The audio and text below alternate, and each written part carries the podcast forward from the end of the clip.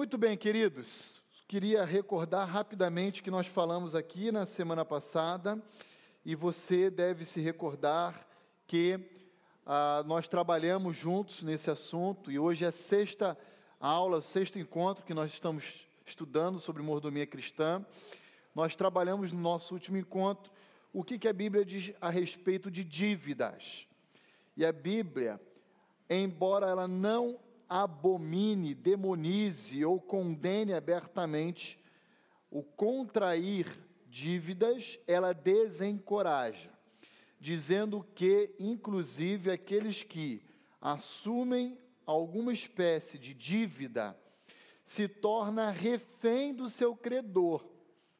E aí o seu credor acaba por governar, manipular, dizer como devem agir os seus devedores. E de fato é isso que acontece na vida real e na prática. Vimos que aqueles que desejam se tornar fiadores, esses devem estar dispostos a perder a própria cama para o seu credor. Devem estar disposto a entregar o seu teto ao credor. Então, o que a Bíblia está nos dizendo com isso? Não assuma dívidas por menor ou boba que pareça ser. Fuja de dívidas, empréstimo, alienação fiduciária, CDC, leasing, qualquer tipo ou modalidade de dívida que você está estudando aí no segundo tempo de aula com Israel, fuja dessas coisas, porque ela vai tornar você refém do seu credor, seja de um banco, seja de um amigo, seja de um irmão em Cristo, ok? Então fuja dessas coisas. A Bíblia diz: olha, normalmente você toma empréstimos para resolver um problema de padrão de vida que você quer manter e que você não deveria ter. Então você acaba assumindo compromissos para você se manter naquele grau de satisfação que você não deveria ter, e aí Deus está chamando a sua atenção para desenvolver em seu coração uma expressão bíblica chamada contentamento. Se você não pode estar usando as expressões do Israel, pagando um aluguel de dois mil reais, mude para uma casa menor, um apartamento menor e pague de mil reais. Esse é o padrão de vida que Deus estabeleceu para que nesse seu momento você usufrua.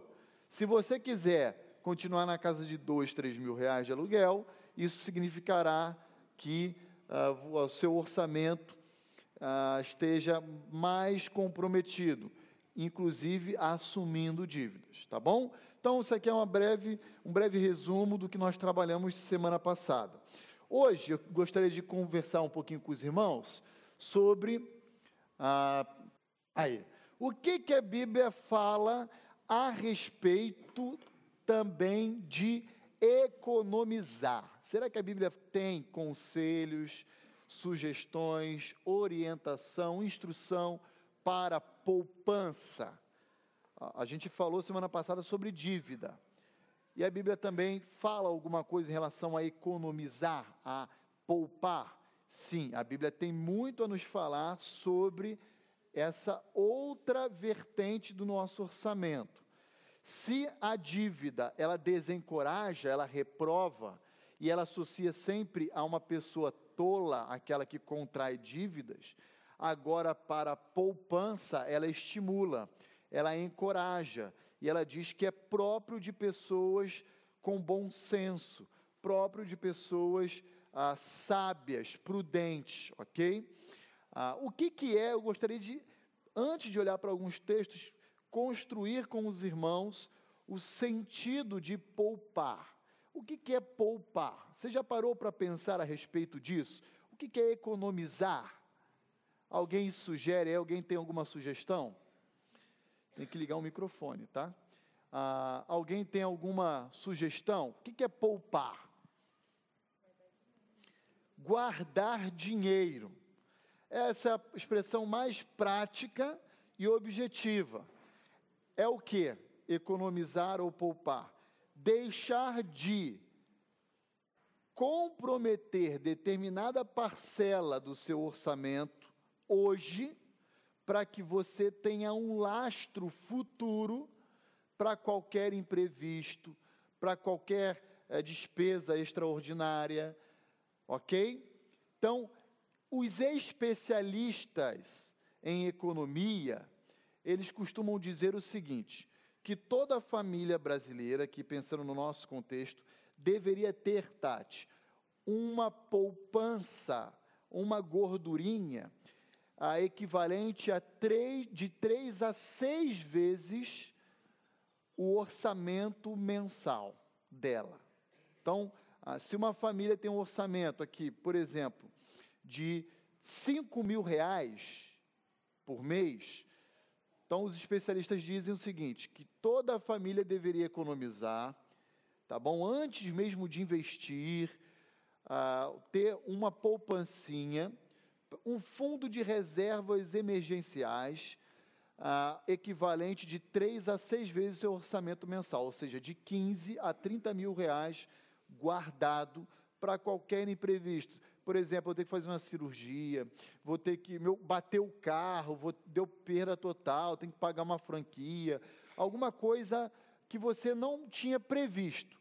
Então, os especialistas dizem isso. Então, poupar é deixar de gastar determinada parcela do seu orçamento para que no futuro, quando você for acometido de algum imprevisto, você tenha um lastro para poder custear esse imprevisto, tá bom? Ah, na cultura, por exemplo, norte-americana, e se você gosta de ver filmes de Hollywood, você sabe bem disso, a poupança das famílias americanas gira em torno de uma outra realidade. Qual é? Os americanos, eles começam a poupar para poder custear a universidade dos seus filhos. É uma realidade totalmente diferente da brasileira. Se aqui a gente tem universidades públicas ou particulares acessíveis, lá, quando você tem um filho, você já começa a economizar, porque quando ele atingir a idade jovem dele, então, se ele quiser fazer determinados cursos em determinadas faculdades, a gente está falando aí de 200 mil dólares para uma formação. 500 mil dólares, dependendo da, da área. Então, começa-se então uma poupança com vistas a isso. E no Brasil? Normalmente no Brasil a gente guarda para nossa aposentadoria, né? Por quê? Porque você não acredita no INSS, não é assim? Ah, e você trabalha 50 anos contribuindo sob o teto e se aposenta com um salário porque é regra no jogo do Brasil. E aí um salário, é, até existem aquelas famílias brasileiras que conseguem viver, mas basicamente são direcionadas a remédio, porque é exatamente o momento da nossa vida que a gente mais depende de medicações aí, é na maior idade. Então, aqui a realidade é outra, que nos faz poupar, mas a necessidade existe independente do contexto étnico no qual você se encontra. Então vamos ver aí o que, que a Bíblia fala sobre poupança. Quem puder ler para nós, eu gostaria de ler Provérbios 21, 20, especialmente, se possível, ou na NVI ou na NVT. São versões mais claras desse ensino aí. Quem pode ler para nós? Aqui, ó, Robson. Ednei aqui, por favor, Robson. Qual que é a sua versão, Robson? NVI? NVI. NVI. Então tá bom. Leia aí para gente Provérbios 21, 20. Robson, por favor. Na casa do sábio há comida e azeite armazenados, mas o tolo devora tudo o que pode. Olha que interessante. Na casa do sábio, do prudente, aqui é o Rockman, né, lá de Provérbios. Na casa dessa pessoa é, sensível à voz de Deus, ensinável. O que, que você encontra lá? Você encontra comida e azeite armazenados. Por que isso? Porque eles poupavam. Por isso que usa essa expressão armazenados. Porque foi guardado gradativamente na dispensa da casa, ok? Mas o tolo Mas o insensato, mais o estuto ou falto de senso, em algumas versões, faz o quê? Ele olha para a conta corrente dele e ele fala: Ó, dia 28, dia 30 cai meu salário de novo e sobrou 500 reais. O que, que ele faz? Ele devora tudo que pode, ele, ele não poupa, ele não armazena, ele não guarda ou provisiona. Então, uma das modalidades mais importantes que você deve fazer no seu lar, inclusive com filhos, desde a tenra infância, sabe o que, que é? Preste atenção, compre um cofrinho, estabeleça uma mesada, mesmo que simbólica, para o seu filho, e comece a ajudar numa educação financeira como ele deve lidar com os recursos que você vai confiar a ele. Então você vai dar todo mês para ele 10 reais. Você vai sentar com ele, você dá trocadinho, ou em moeda de um real, ou em moeda de dois, tá bom? Você vai sentar com ele e vai começar a ajudar ele a estabelecer o seu próprio orçamento. O que, que você vai fazer? Você vai falar, ó, desses 10 reais aqui, quanto nós vamos ofertar ao Senhor? Aí deixa ele dizer. Não coloca para ele 10%. Nós não estamos debaixo da lei, ok? Deixa ele colocar no coração dele lá um propósito diante de Deus. Ele vai dizer: dois reais, ó, já, já, já é 20. 50 centavos é 5, né? Por cento. Ele não sabe ainda cálculo de porcentagem, mas você, adulto, sabe. E você vai orientar. Então ele vai dizer: ó, tanto, você vai colocar lá. Agora que você tirou isso aqui do seu, da sua mesada, quanto que você vai poupar mensalmente para chegar em dezembro no Natal você comprar aquele brinquedo Lego que você deseja. Ah, eu quero poupar três reais.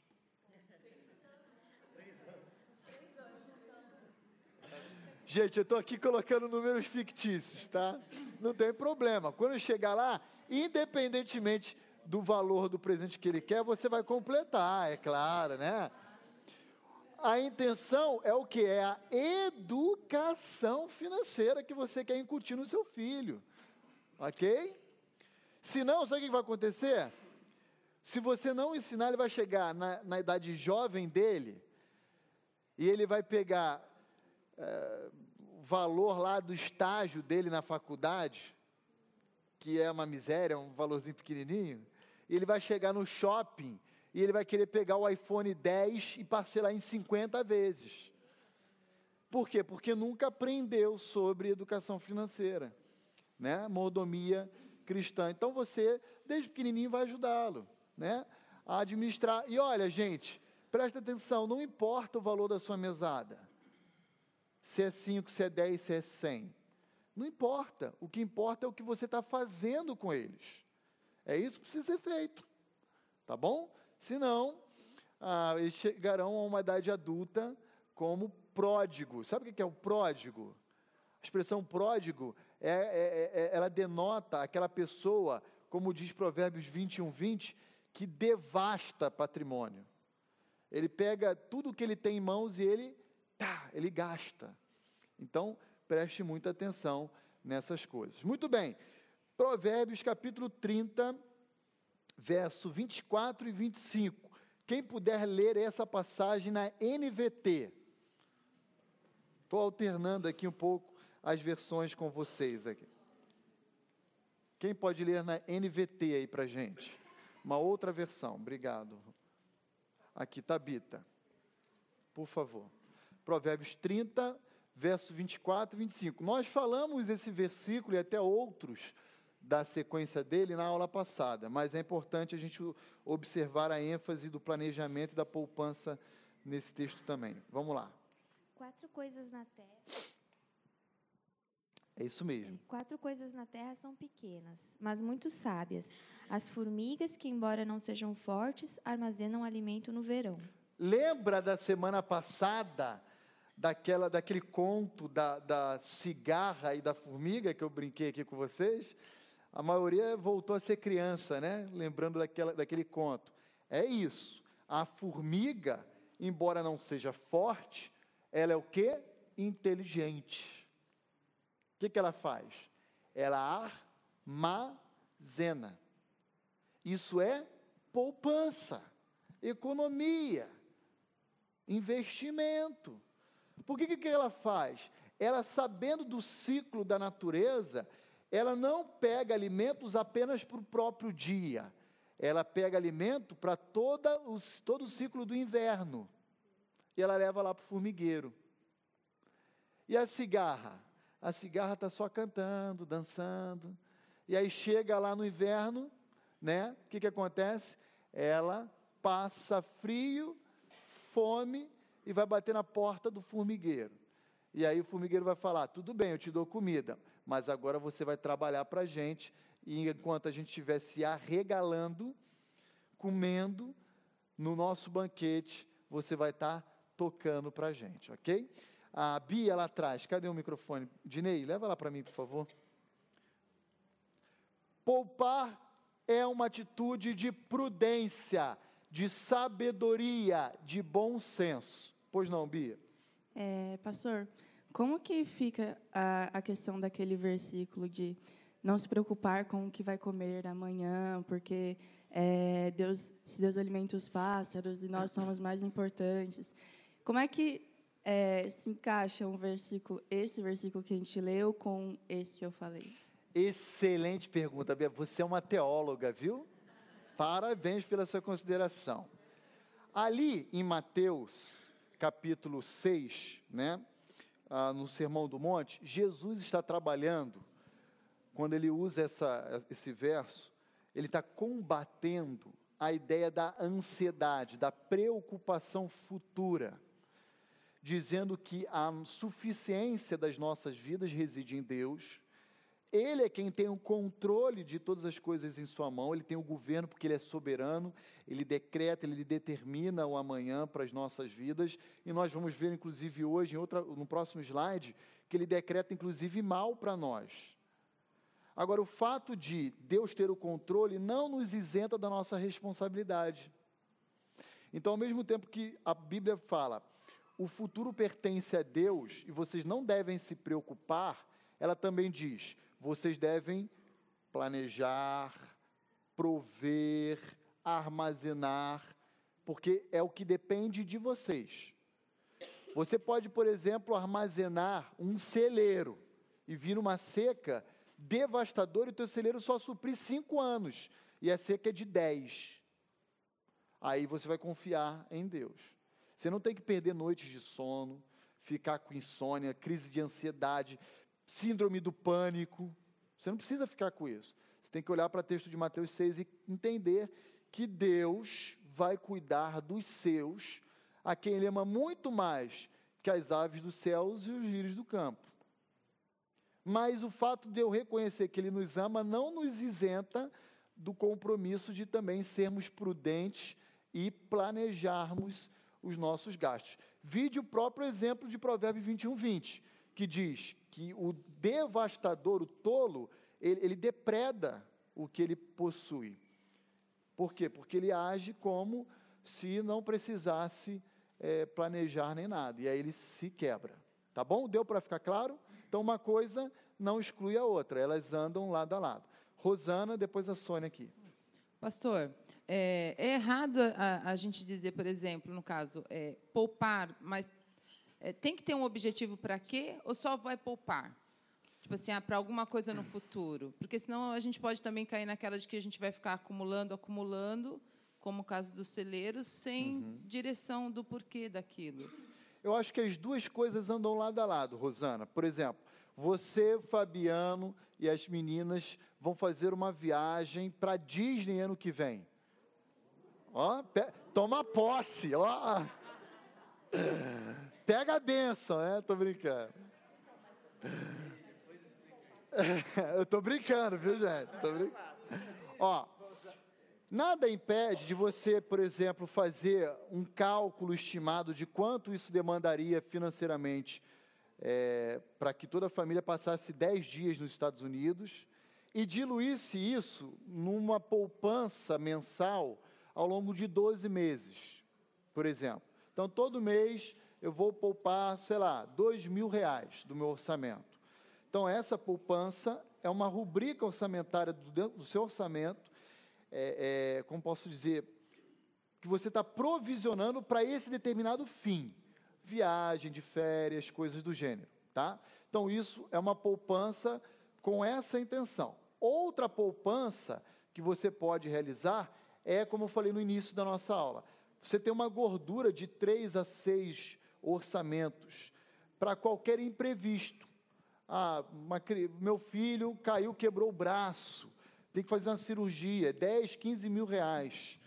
Sei lá, o plano não cobre. Estou dando situações aqui hipotéticas. Aí você tem da onde tirar, você não vai precisar recorrer a um banco e pegar um empréstimo e pagar juros.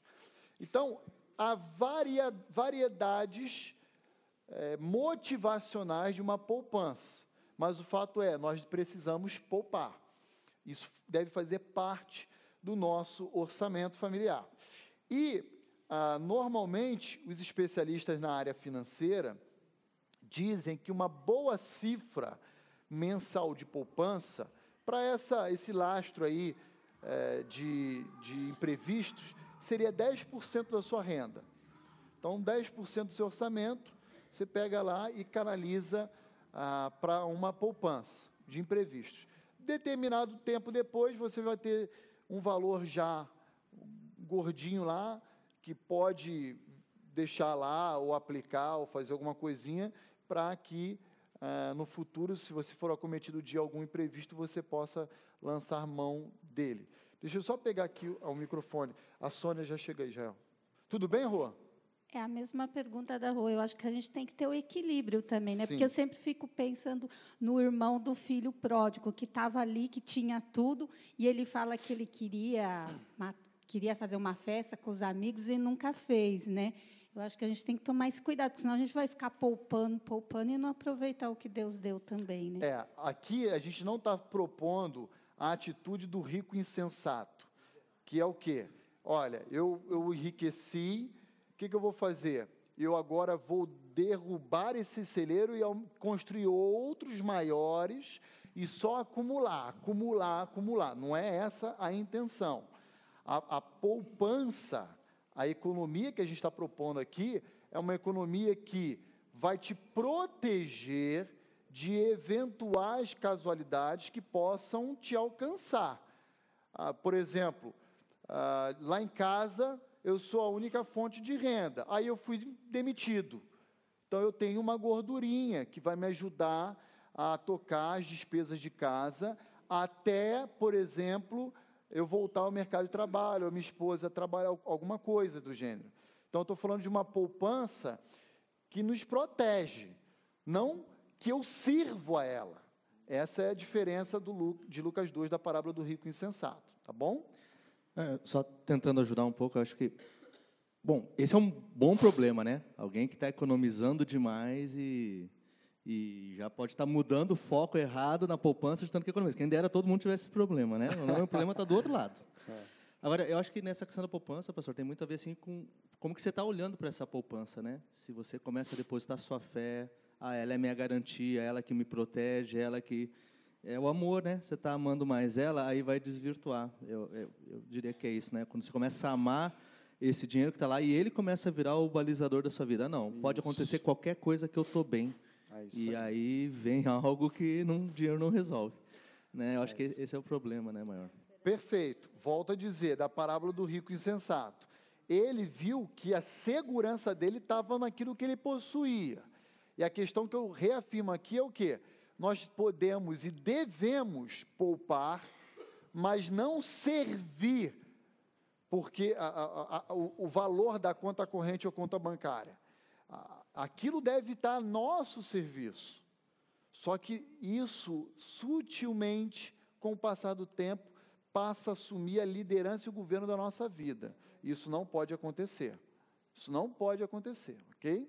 Alguém levantou a mão, foi a irmã Maria? Pode falar, irmã Maria. Eu sou contra poupar. A irmã é contra poupar? Sou. Poxa, irmã, aí.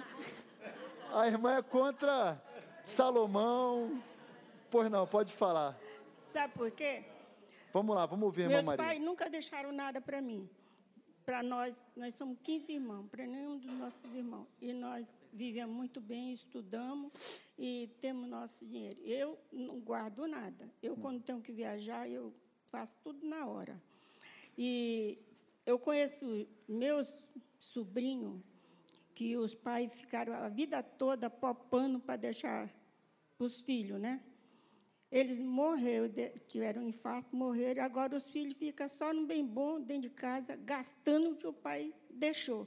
E o pai passava até necessidade, até fome, o pai passava para poder popar para os filhos. Uhum. Daí. Então, irmã Maria, deixa, deixa eu fazer um comentário em cima do que a irmã está é, comentando. Eu reconheço e respeito a realidade da sua criação, da sua vida. Agora, não é, é, o que eu quero propor para a irmã é que a gente não pode normatizar, a partir da sua experiência, o que aconteceu no seu lar e estender isso que vai acontecer a todos os lares. É, embora via de regra é isso que acontece sim, a gente percebe isso e constata. O é, que, que eu queria colocar como norma? Norma é a palavra de Deus, e a palavra de Deus diz para a gente que é um bom conselho poupar. Tá? Ah, meus pais também são pessoas simples não me deixaram ou não me dão muitos recursos, porque não tem, porque se tivesse me daria com maior alegria e prazer. Mas o fato de eu ter nascido e sido criado nessa condição não implica dizer que eu não possa também oferecer algo para meus filhos que eu não possa, que eu, que eu não recebi dos meus pais. Eu posso. Tudo uh, depende da maneira como eu ofereço a eles. Se desde pequeno eu ensino, eu instruo, eu os oriento, não vejo problema algum em, por exemplo, pegar, pegar meu filho e dar presentes a eles, deixar um patrimônio, uma herança para eles. Há famílias que pensam assim: olha, eu vou fazer uma poupancinha para que quando meu filho casar, eu dê uma casa para ele. Né? Ah, outros vão dizer: ah, eu vou custear o casamento da minha filha, sei lá. Não há problema absolutamente nenhum disso. Não é porque meus pais não fizeram isso comigo que eu não posso fazer isso com eles.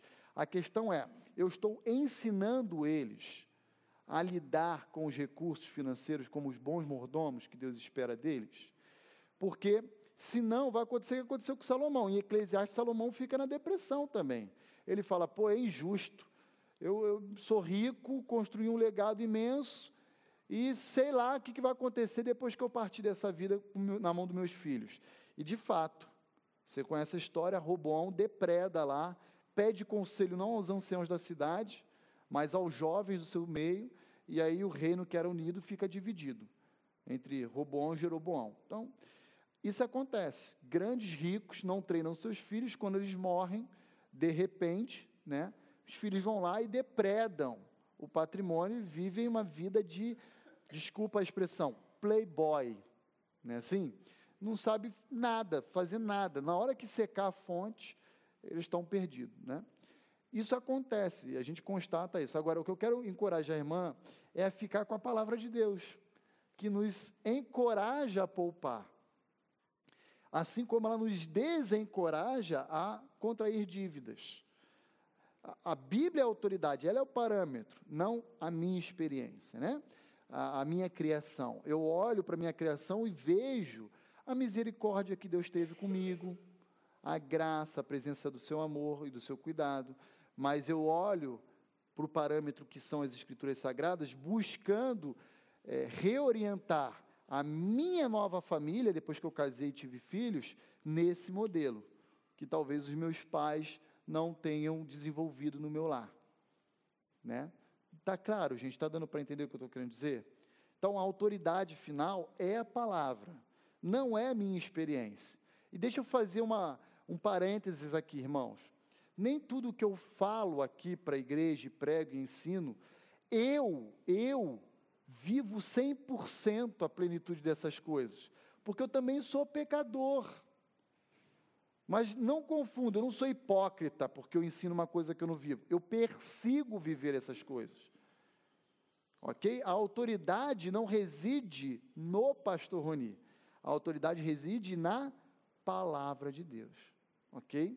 Então, ah, vejam, Ah, então o pastor está desqualificado para o ministério. Não é isso. Eu estou buscando, como todo e qualquer pastor busca viver a palavra de Deus. Alguns momentos eu falho, outros não. Há um mês e mês atrás eu chamei a Glaucia e falei, Glaucia, vamos sentar aqui na mesa, vamos olhar o nosso orçamento, porque eu acho que a gente perdeu o controle aqui em algumas coisas, precisa apertar o cinto de novo. E isso acontece. Se você conhecer alguém que é 100% obediente à palavra de Deus, você me mostra, porque eu só conheci um. A Bíblia fala que foi Jesus Cristo. Tá bom? Ok? Está claro isso? Então vamos para o próximo texto lá, Provérbios 21, 5. Quem puder abrir para nós e ler, ah, vai ser muito bem-vindo. Cadê o microfone? Aqui, Dinei, por favor, me ajuda aí. Hoje eu te peguei aí de volante aí. Por favor. Os planos bem elaborados levam à fartura, mas o apressado sempre acaba na miséria. Olha que interessante, irmã Maria, os planos bem elaborados. Lembra que eu falei para Rosana, ela vai viajar para Disney daqui a um ano. Aí o que, que ela faz? Ela já provisiona no orçamento dela mil, dois mil reais, sei lá, três mil reais todo mês. Porque quando ela for viajar, ela não tem mais dívida absolutamente nenhuma para pagar. Ela vai para lá para curtir. E o que, que normalmente acontece? A pessoa viaja para depois. Ah! Aí volta como refém do seu credor, escravo dele. E aí, lê de novo a parte B aí, por favor, o versículo 21, 5, o Anderson. Olha o que, que acontece. Mas o apressado sempre acaba na miséria. Minha mãe dizia que apressado come cru. Já, já ouviu isso? Cru e, quente, né? Um negócio desse. Cru e frio. Ah, sei lá, é cru. Apressadinho. E tem adesivos em carros que está escrito assim, ó, tá com pressa, vai pescar. Né? É isso, queridos. Então, veja, você teve o start do dia para a noite. Falar, ah, eu vou para Cancún, vou passear com a minha família. Que bênção, você planejou? Não, então já sei o final da sua história. Miséria. Que isso, pastor? Dê-me livre. Ave Maria Gospel. Sai fora disso. A Bíblia está dizendo para você que o apressado come cru. Eu pensava que isso era a expressão da minha mãe, mas está em Provérbios 21, 5. Tá bom? Ah, fala aí, Ednei. Uh, pastor, não sei quem viu aí na televisão, é recente essa propaganda e está passando com frequência. O pai lá arrancando o cabelo lá com as contas e querendo viajar, mas não consegue. Aí a, essa empresa dá a solução, não, mas é só você parcelar. Aí fica toda a família feliz, ele já tem dívida que não consegue pagar, e ele vai ainda viajar com parcelamento, porque agora está tudo resolvido. Pronto. É, o carro quebrou. Renegocia. Lembra da propaganda que a Glaucia me mostrou, eu comentei com vocês da Boticário? Hashtag, eu não preciso, mas eu quero. Esse é o desafio, queridos, da teologia da poupança. Por quê? Porque a gente não quer separar uma parcela da nossa renda mensal para deixar para ser usada no futuro, porque nós vivemos numa cultura do imediatismo, nós queremos tudo agora. Nem sei, aí é bem pragmático, né? Nem sei se eu vou durar, pastor para me aposentar, que fazer PGBL, VGBL, coisa nenhuma. Já eu deve falar disso aí em algum momento, né? Mas eu não vou fazer nada disso, que se eu morrer amanhã, fica tudo para os filhos e eu não, eu não, não vou usufruir. Deixa eu falar uma coisa para vocês. Os países de primeiro mundo não é conhecimento, isso aí é aspecto histórico e sociológico, tá? Os países ditos desenvolvidos de primeiro mundo são todos eles exclusivamente protestantes. Sabe por quê? Porque era um lema da reforma, dentro da economia, a rubrica de poupança. Vamos lá, Estados Unidos, Inglaterra. A gente já pensou na Inglaterra? Inglaterra, é, o Reino Unido ali, tem uma moeda própria, diferente de toda a União Europeia, cara. Impressionante. Eles têm uma cultura própria deles, até o carro, o volante no lado diferente.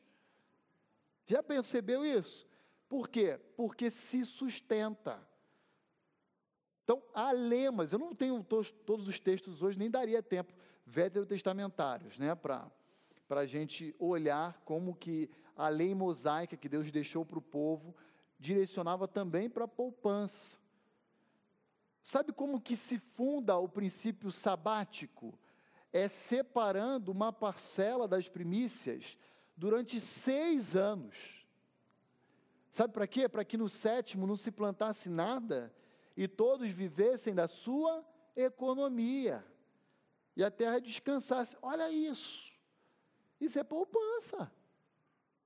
Isso é armazenar, que a gente está olhando aqui no texto bíblico. Eu não tenho tempo para olhar todos esses textos com os irmãos, mas estou mencionando aqui alguns deles, tá bom?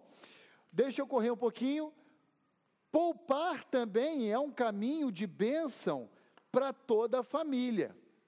Provérbios 13, verso 22. Quem puder abrir, leia para nós. Independente de versão agora. Provérbios 13, 22. O homem de bem deixa herança aos filhos de seus filhos, mas a riqueza do pecador é depositada para o justo. Olha aí, irmã Maria, o homem de bem, ou o homem sábio, o homem prudente, ele é um bom gestor. E a capacidade de administrar os seus recursos é tão importante que ele não deixa bens apenas para os seus filhos, mas também para quem? Para os seus netos. A coisa pespassa. Oi, perdão, irmã Maria. Espera aí, deixa eu pegar o microfone aqui. O que que é?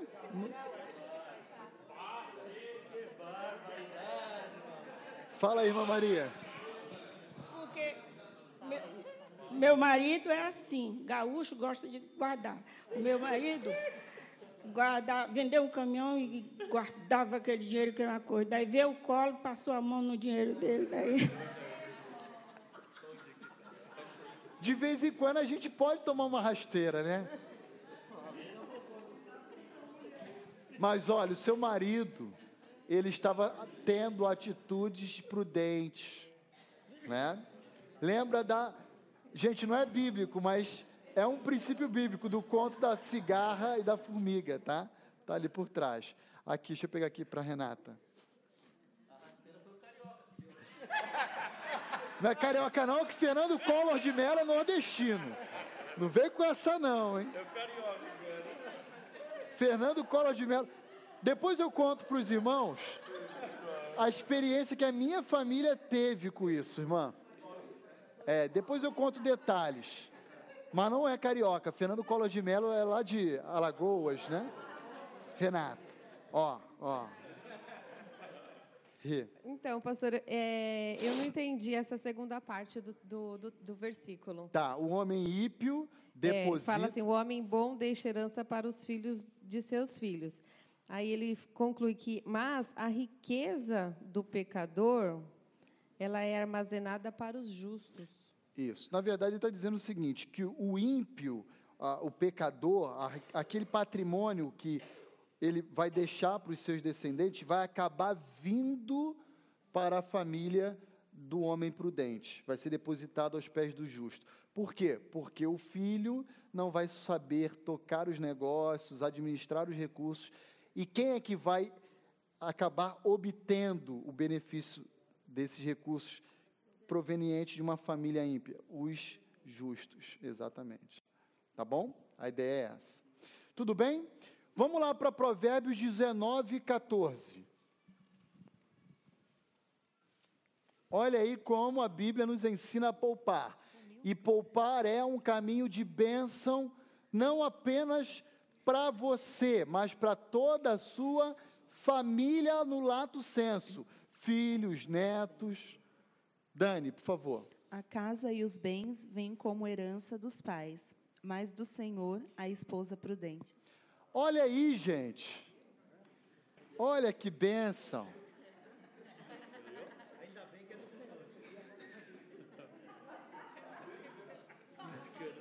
Você pode administrar os recursos. Eu também, William, eu também. Mas meus pais ainda não morreram, então vamos aguardar. Queridos, veja, você pode administrar bem os recursos do seu patrimônio que Deus confiou a você, e isso é ótimo. E deixar como herança no momento que Deus te chamar a presença dele para os seus filhos ou netos. Mas uma esposa, não há o que você fazer por eles, a não ser orar, reconhecendo que uma boa esposa vem de. E Deus me presenteou como excelente esposa. Essa herança é incalculável. Todos os homens da vida nova. Gente, eu vou falar para vocês, essa igreja é, é bênção. Eu sei que as esposas são bênção de Deus. Agora não tem marido aí. É... Tô brincando. Tô brincando, tô brincando. Vamos lá, gente. Então deixa eu passar para o segundo slide aqui. Vamos olhar. Passa aí para mim, que aqui não está funcionando não. Felipe, passa para mim, por favor, que aqui não está funcionando. Aí. O que, que a Bíblia continua dizendo em relação à economia? Só dá um clique, querido.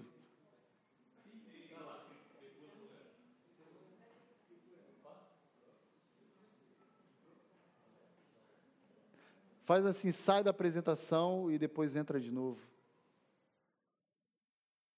Ok. O que, que a Bíblia fala ainda a respeito de poupança, economia? Abra comigo sua Bíblia em Gênesis capítulo 41. Nós vamos ler um texto um pouquinho maior. Abriu? Ah, tá. Obrigado. Um texto um pouquinho maior. E eu queria lembrar você dessa, desse episódio que você provavelmente já conhece né? Mas tem tudo a ver com a teologia da poupança. É o princípio de José. José que foi parar no Egito. No capítulo 40, você deve se recordar que José estava preso numa masmorra e na companhia de um padeiro e de um copeiro-chefe, ele interpretou os sonhos de cada um dos dois. Um que era o copeiro, foi liberado e o outro, que era o padeiro, morreu. Lembram dessa história?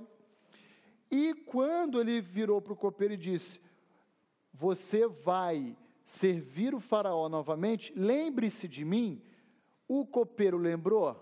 Não.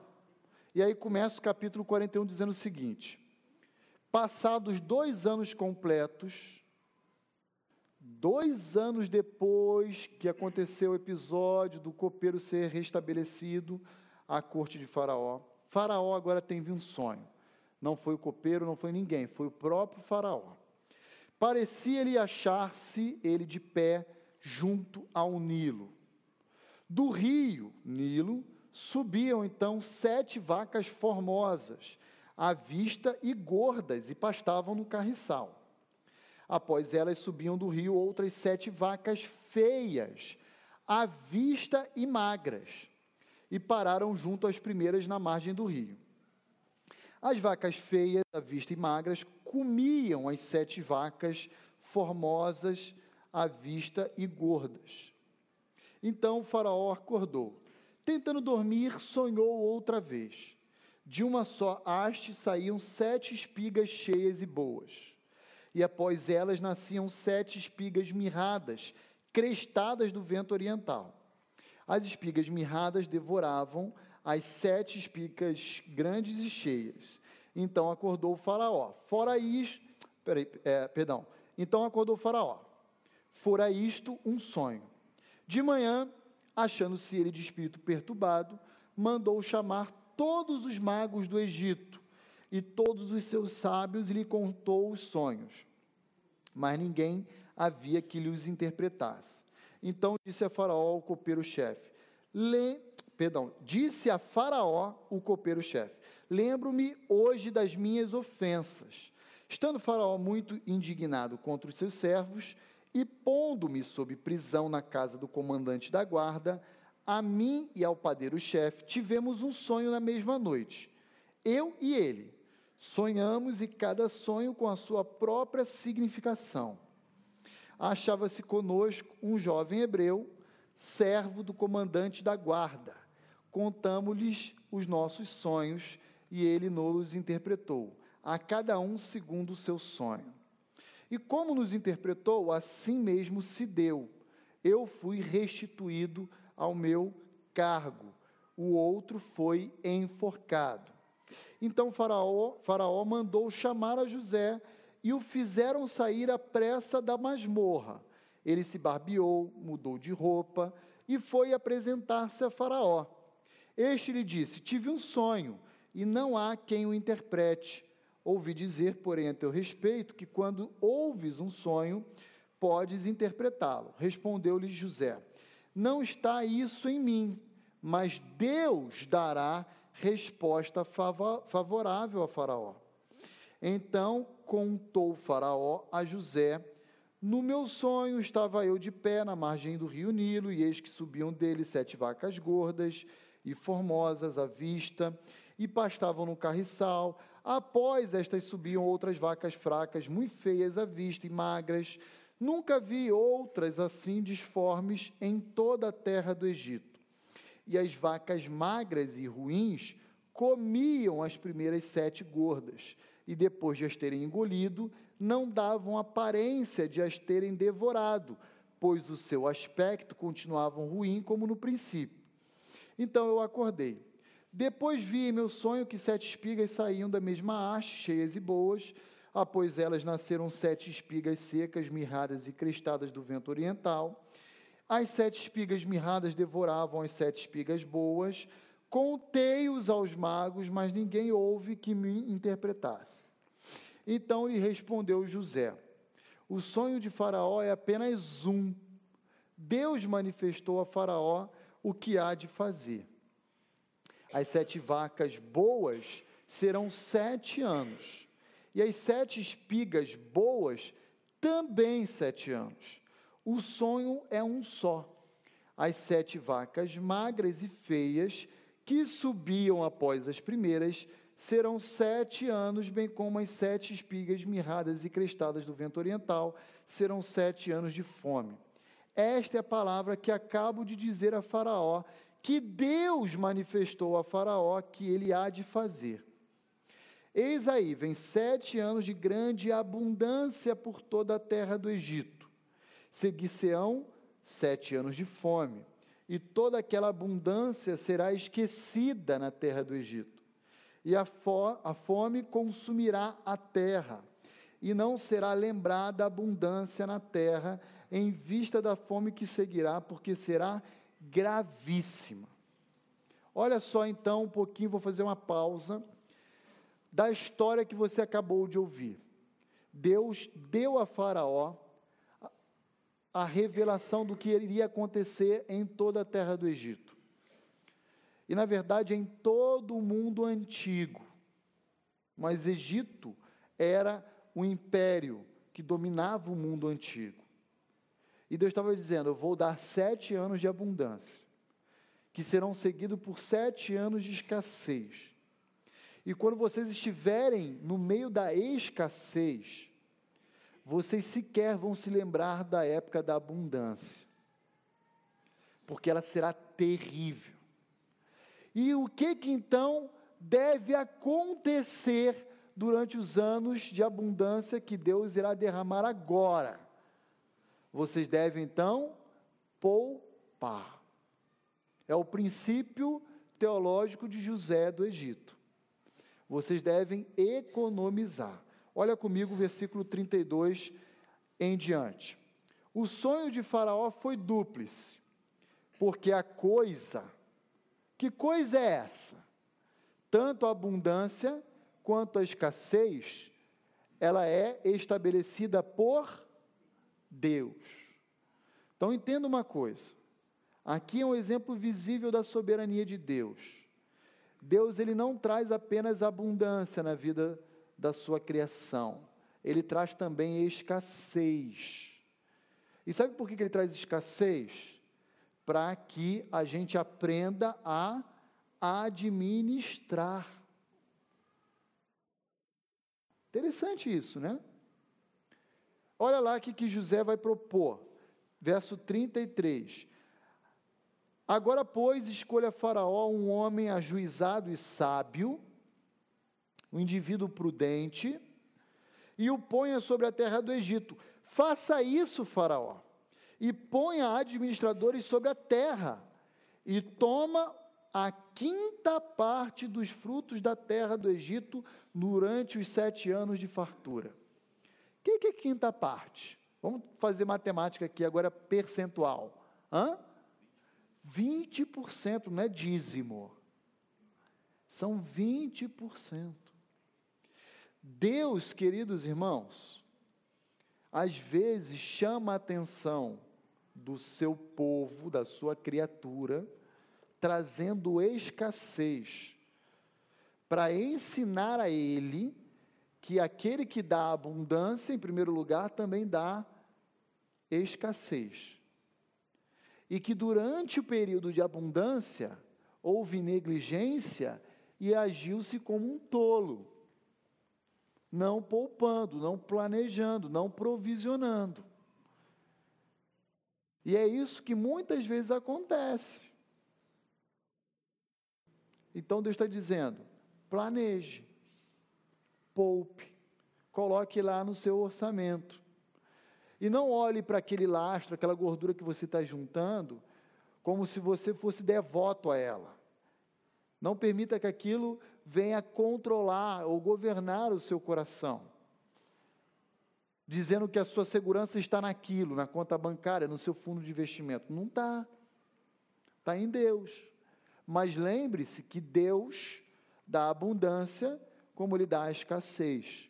Eu queria ver os teólogos da prosperidade pregar esses, ou ensinar esse texto, de que a coisa é estabelecida por Deus e Ele apressa em fazê-la como diz o verso 32.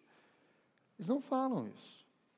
Então, saiba que até mesmo o momento de dificuldade que você pode estar passando em sua família é algo estabelecido por Deus para o seu lar, para a sua vida. E como é que você deve olhar, enxergar da perspectiva da soberania de Deus? Deus está chamando a minha atenção para desenvolver um, um relacionamento de maior dependência dele. E olha o princípio de José: poupe a quinta parte dos frutos da terra durante esses sete anos. Vamos dar um, um, salto agora. Vai comigo lá em Gênesis capítulo 50. Eu prometo que eu vou terminar. Nosso tempo aqui hoje. Olha comigo o versículo 15. Não, perdão. O 20. Gênesis 50, verso 20. Você conhece a história, Faraó coloca José como seu braço direito diante de todo o Egito, e ele diz: Olha, ninguém vai estar acima de você a não ser eu. E ele tira o anel de selar do seu próprio dedo e coloca na mão de José e diz: Olha, você tem a chancela do próprio imperador, do próprio rei, do Faraó. O que você decretar, você bate com o meu anel e está falado, é decreto real. Gente, José migrou para ser o segundo homem dentro do, do mundo antigo. Na prática, ele era o primeiro, que foi ele que efetivamente governou. Ok? Mas, formalmente, ele era o segundo na cadeia de comando. É mais ou menos assim, um, fazendo uma analogia ao, o Guedes com Bolsonaro. tá bom? Olha lá o versículo 20 de Gênesis 50. Quando então Jacó morre, ele tem encontro com seus irmãos. Olha a percepção de soberania de Deus que José tinha. Vocês, ele se dirigindo aos seus irmãos, na verdade, intentaram mal contra mim. Quando? Quando me venderam, para uma caravana de ismaelita que me revendeu no Egito. Vocês praticaram atos de injustiça contra mim. Porém, Deus usou desses atos injustos para transformá-lo em bem, para fazer, como vocês verem agora, que se conserve muita gente em vida. Sabe por quê? Porque ninguém no mundo antigo foi capaz de poupar e armazenar o alimento para si. Apenas a terra do Egito. E sabe o que aconteceu? Os povos começaram, no período de seca, a ir comprar alimento entre os egípcios e o império egípcio se enriqueceu ainda mais. Ainda mais. Tem um, um, um livro secular chamado Pai Rico e Pai Pobre, é um best-seller. E eu li esse livro. Foi mais ou menos o princípio de José. O camarada investiu na baixa e colheu na alta. Né? Quando está um ano de abundância, ele acumulou. E comprou aquilo que aparentemente nem daria frutos. Quando veio o ano da escassez, o período da. Ele explodiu. E essa, esse é o princípio de José no Egito. Ok? Fechando e concluído. Provisione em seu orçamento um percentual da sua renda, mensalmente, regularmente, como poupança. Comece para aquela, aquela poupancinha uh, humilde, simples, ok? Que seja 50 a 100 reais, dependendo do seu orçamento. Como eu bem mencionei, o ideal é algo entre 5% e 10% do seu orçamento mensal, do seu ganho. Mas se não der, comece com menos e depois vai aumentando. Tá bom? Mas não deixe de ter uma poupancinha, é importante. Evite gastar toda a sua renda se você chegar no final do mês sobrar dinheiro. Não é porque sobrou que você pode ir no shopping, então, naquele último final de semana e gastar. Poupe, armazene, lute contra o desejo corrupto do imediatismo da nossa cultura e que está presente no nosso coração. Fuja dessas coisas, ok? Fuja delas.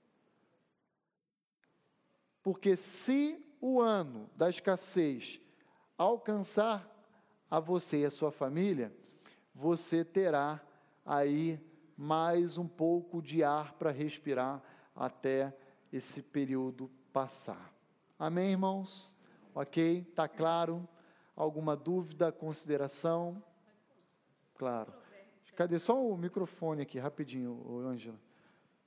Obrigado, Juninho. Provérbios 7,14, quer ler para gente? Não, Eclesiastes. Eclesiastes, 7,14. Na verdade, a gente nunca sabe o dia de amanhã, né? Isso. Então, aí aqui diz, alegre-te do dia da prosperidade, mas no dia da adversidade, considera. Deus fez tanto um como o outro, para que o homem não descubra nada do que virá depois. Interessante, mais uma vez, o ensino da soberania de Deus, né? Deus, 7,14, Eclesiastes Deus, ele é o autor da bonança, como também da tempestade. Ele é aquele que oferece um mar de almirante ou um céu de brigadeiro, mas é aquele também que envia o furacão Dorian. É o atual, né, que o pessoal está mencionando aí. Ele tem o controle, ele não foi pego de surpresa. E nem ele sabia, porque ele viu de antemão, ele decretou a existência dessas coisas. E a gente precisa entender que por ele ser bom, por ele ser justo, por ele ser amoroso, ser zeloso, tudo contribui para o bem daqueles que o amam. Às vezes você tem uma continha bancária ou um bom emprego, e você acha que não é tão dependente de Deus quanto deveria ser. Aí Deus vai lá e fala: Ah, deixa eu chamar a atenção do meu servo. E ele puxa a orelha. E de repente você está desempregado. Isso acontece. Então, queridos, saibam que, independente da bonança ou da turbulência, Deus está conosco, por isso Ele é o nosso Emanuel, o nosso Salvador Jesus Cristo, que significa Deus conosco, e todas as coisas contribuem para o bem daqueles que o amam. Amém? Amém. Deus abençoe a todos. Vamos tomar o nosso café.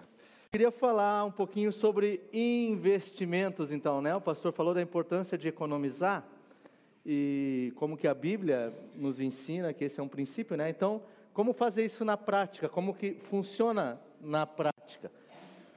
Agora eu tenho que explicar para você, cara, que investimento é um negócio assim, ó, que existem milhares, literalmente, milhares de opções. Se você é correntista de um banco e você vai lá na seçãozinha investimentos, você vai ver um monte de opções lá. Vai ter opções de CDB, poupança, fundos. Aí você clica naquela guiazinha fundos, vai aparecer centenas de fundos. Se você vai em outro banco, vão aparecer outros fundos, outras aplicações. Se você for cliente de uma corretora de valores, eles vão te dar mais opções de investimento. Então, eu não conheço nem 1% das opções que existem. Eu, vou poder falar para você então do que? Eu vou falar dos princípios que você tem que observar ao investir, de alguns detalhezinhos que talvez você não saiba. Né? Agora você vai me perguntar, pois Israel, e o fundo BB Mix Longa Vida tal? Cara, nem sei o nome, né? né? Então tem, eu posso te ajudar, entrar no site, né? ler o site lá do seu banco, da sua corretora e, e tal, e poder lhe ajudar a entender. Agora, são, são, literalmente, são milhares, se não milhões de opções de investimentos hoje no país, né? Ah, e ações, cara, ação, cada empresa na bolsa tem sua ação, vai explicar dessa. Então, então eu vou, a ideia é qual? É tratar sobre princípios, quais detalhes, o que, que você deve observar, ah, conce, alguns conceitos gerais quando você for fazer sua poupança, o seu investimento, tá bom? Vamos lá então. Vou falar primeiro da rentabilidade. O que, que é a tal da rentabilidade? É o retorno, é o quanto vai render a sua aplicação. Né? Então, quando você vai lá no banco, ó, quero aplicar em poupança, e o gerente vai dizer para você, a rentabilidade da poupança está em 4%. Ele está ali explicando que essa poupança, o dinheiro que você vai colocar na poupança vai render 4% ao ano. Se, normalmente é expresso anual. Né? Então, você diz, 4%, isso quer dizer o quê? Se você botar 100 reais, vai render 4 para cada 100 reais, vai render 4. Se você botar 200, vai render 8 reais. Se você botar 300, 12, assim por diante. Percentual, né? cálculo de percentuais. Normalmente, ela é expressa na forma de uma taxa de juros. Normalmente, eles vão te dar um percentual. Olha, o CDB, o certificado aqui do banco X, rendeu nos últimos 12 meses tanto. Né? Aliás, quando a gente fala de rentabilidade, uma coisa muito comum que você vai ler e ouvir é que rentabilidade passada não é garantia de rendimento futuro. Alguém já ouviu essa frase? Ou já leu ela em algum lugar? O que quer dizer isso? Rentabilidade passada não é garantia de rentabilidade futura. As pessoas olham, é, ela vai te dizer assim, ó, quando você pergunta quando que rende, um, normalmente os rendimentos, os que variam a rentabilidade, eles podem te dizer assim, olha, esse fundo, essa aplicação, esse CDB, ele rendeu ano passado, ou nos últimos 12 meses, 5% ao ano. Agora, essas pessoas não podem te dizer assim, ó, que vai render 5% ano que vem. Isso nos, nas aplicações ou investimentos ou poupanças que a gente chama de renda variável. Muitas coisas têm renda variável, tá? Vou falar um pouquinho mais disso. Há sim alguns investimentos que são de renda de, de taxa prefixada. Aí sim, se você vai lá num banco, CDB é muito comum isso, tá? Ele é pré-fixado. O banco vai dizer assim: ó, por esse CDB eu te pagarei e garanto pagar 5% nos próximos 12 meses. Então, a maior parte dos investimentos não é assim, tá? A maior parte ali é, é pós-fixado, ou seja, o rendimento só vai saber quando viver os 12 meses. Poupança, por exemplo. Quanto que rende a poupança? Alguém sabe? Isso, TR mais 13 um pouquinho. Isso é 3,5%, 4%. Mas isso foi a rentabilidade dos últimos 12 meses. Se você botar o rend... hoje, ninguém tem como dizer para ti quanto que vai render. Só vão dizer assim, não, vai render a inflação, que é a TR, mais 3,5%. Você não sabe quanto é que vai ser a inflação. Se a inflação for de 10%, né, você vai ter 10 mais os 3, vai render 13. Mas se a inflação, como está baixa no nosso país, a TR está baixa, vai render menos. Então, ele é, ele é pós-fixado, ou seja, ele é ele é fixado depois, quando vai acontecer, ele não, ele não é pré-fixado. A própria poupança, né, você tem uma boa ideia de quanto ela vai render, mas ninguém pode te dizer exatamente quanto ela vai render, é aproximado. Tá? Normalmente a rentabilidade é uma expectativa, é o que eu estou falando, não é uma certeza, somente quando é um investimento pré-fixado.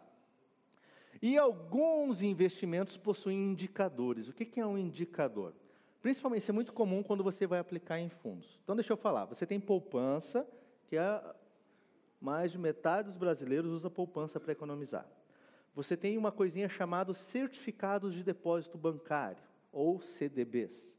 CDB é, é como se você estivesse dando dinheiro para o banco, emprestando dinheiro para o banco, e o banco vai te pagar de volta com uma rentabilidade. É um empréstimo para o banco. Tá? E existem os, os mais comuns, os fundos de investimento também, é outra categoria de investimento. O fundo funciona assim, ó, ah, eu vou juntar aqui 100 reais meu, 100 do César, 100 do Will, juntamos 300 reais, vou dar na mão de um administrador, que sabe mais do que eu, que entende mais de aplicar em ações, essas coisas, ou qualquer outra coisa, né? pode ser o Anderson, o Anderson é o administrador, e o Anderson vai lá, vai pegar esse dinheiro e vai investir em algumas coisas.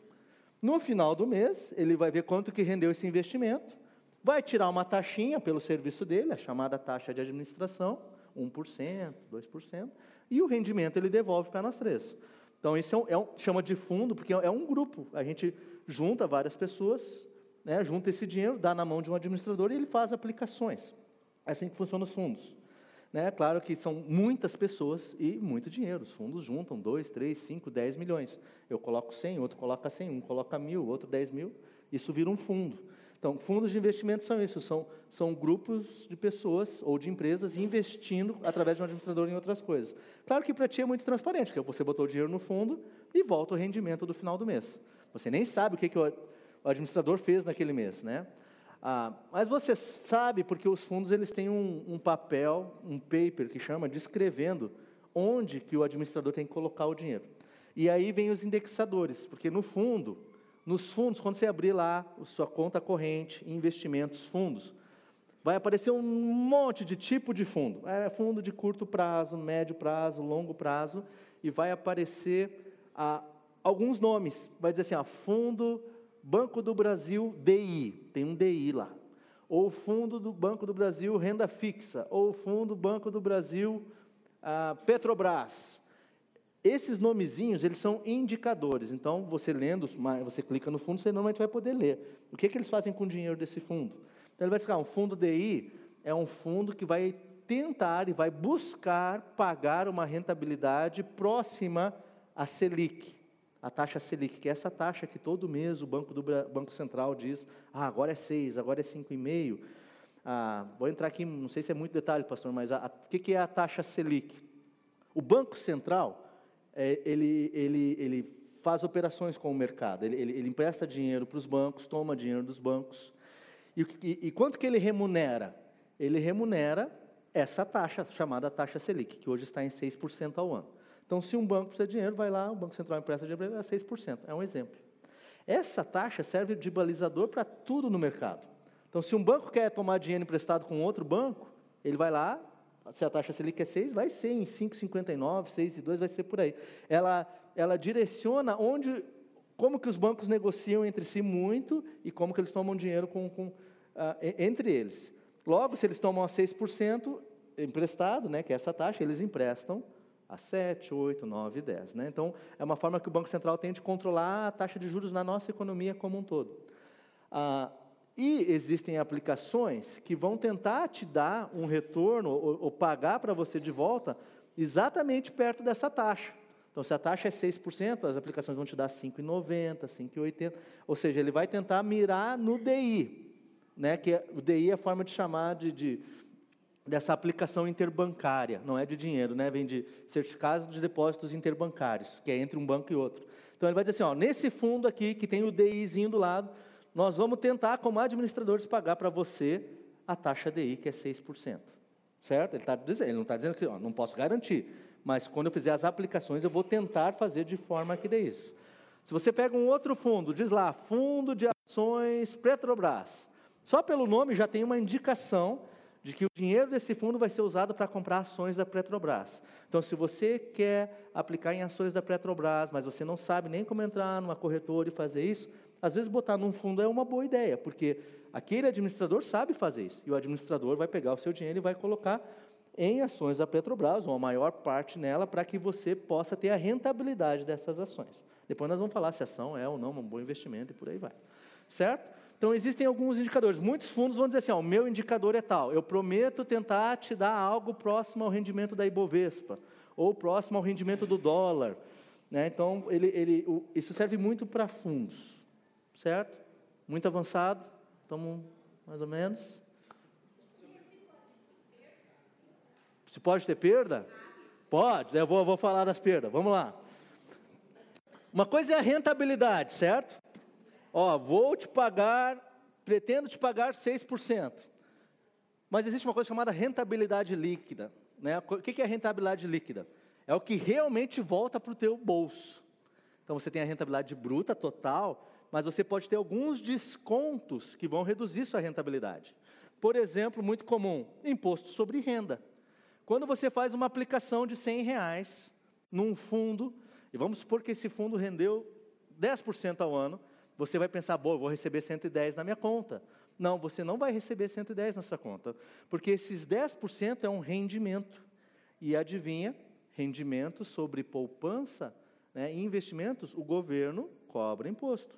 Então você vai pagar um impostinho ali de 15% a 22%, dependendo do prazo que você deixou aplicado, né, sobre esse rendimento. Então, se você ganharia 10, 15% vai para o governo, você vai receber líquido 8,5%. Certo? Então, muito cuidado. Quando você vai fazer um investimento, você tem que entender: esse investimento tem imposto de renda sobre o rendimento ou não? Ele é isento de imposto de renda ou ele paga imposto de renda? Por exemplo, a poupança é isento de imposto de renda. Então, quando você ganha lá os 4% da poupança, você não paga nada de imposto. Aí você olha lá no seu banco, ó, oh, aqui tem um fundo de 5%. É bom, melhor que a poupança, né? 5 é melhor que 4. Só que aí você vai ler aquele fundo, ah, esse fundo paga imposto de renda. Então isso quer dizer que mesmo que ele dê 5%, você vai ter que, desses 5 que vão render, você vai ter que pagar uma parte para o governo, pode ser que ele dê menos que os 4 da poupança. Né? E acontece muito, às vezes a gente põe num, num, num fundo, num CDB que tem imposto de renda, e quando você vai ver o seu rendimento líquido por causa dos impostos, acaba sendo menor do que rendimentos como a poupança. Né? Tranquilo a ideia do rendimento líquido? Outro exemplo de desconto.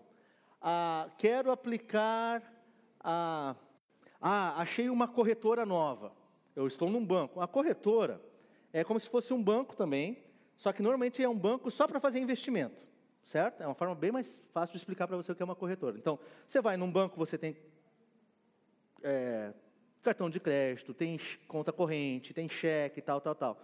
Numa corretora, é como abrir conta num banco. Você liga, ó, quero abrir uma conta aí, aí ele vai lá e abre uma conta para você. Só que você não vai ter cheque, não vai ter nada. É só um lugar para você fazer investimentos, porque aquela corretora ela pode ter outras opções de investimento, outros fundos, CDBs. Né? Então aí você pensa assim, pô, aquela corretora lá, eu vi que lá eles têm um CDB, que está pagando mais do que o CDB do meu banco. Ah, o meu banco disse para mim que o CDB está pagando 5%. E eu achei um CDB na corretora X que está pagando 10%. Você pensa, vou abrir uma conta na corretora e vou aplicar nesse CDB. Boa ideia. Só que aí você descobre que para ter a conta na corretora você tem que pagar 50 reais por mês. Você tem que fazer o cálculo. Se a minha aplicação é de 100 reais e eu tenho que pagar 50 reais por mês, esquece, não vale a pena, né? Então, quando você for calcular a rentabilidade, ó, aparecer um investimento legal, ou algo que me dá mais do que a poupança, você tem que olhar, tem imposto de renda, eu tenho custo para abrir essa conta ou para ter essa aplicação.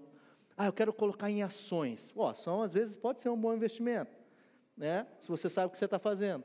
Mas você vai ter um monte de despesinha para fazer aplicações em ações. Para você comprar a ação, você tem que chamar um negócio chamado custo de custódia.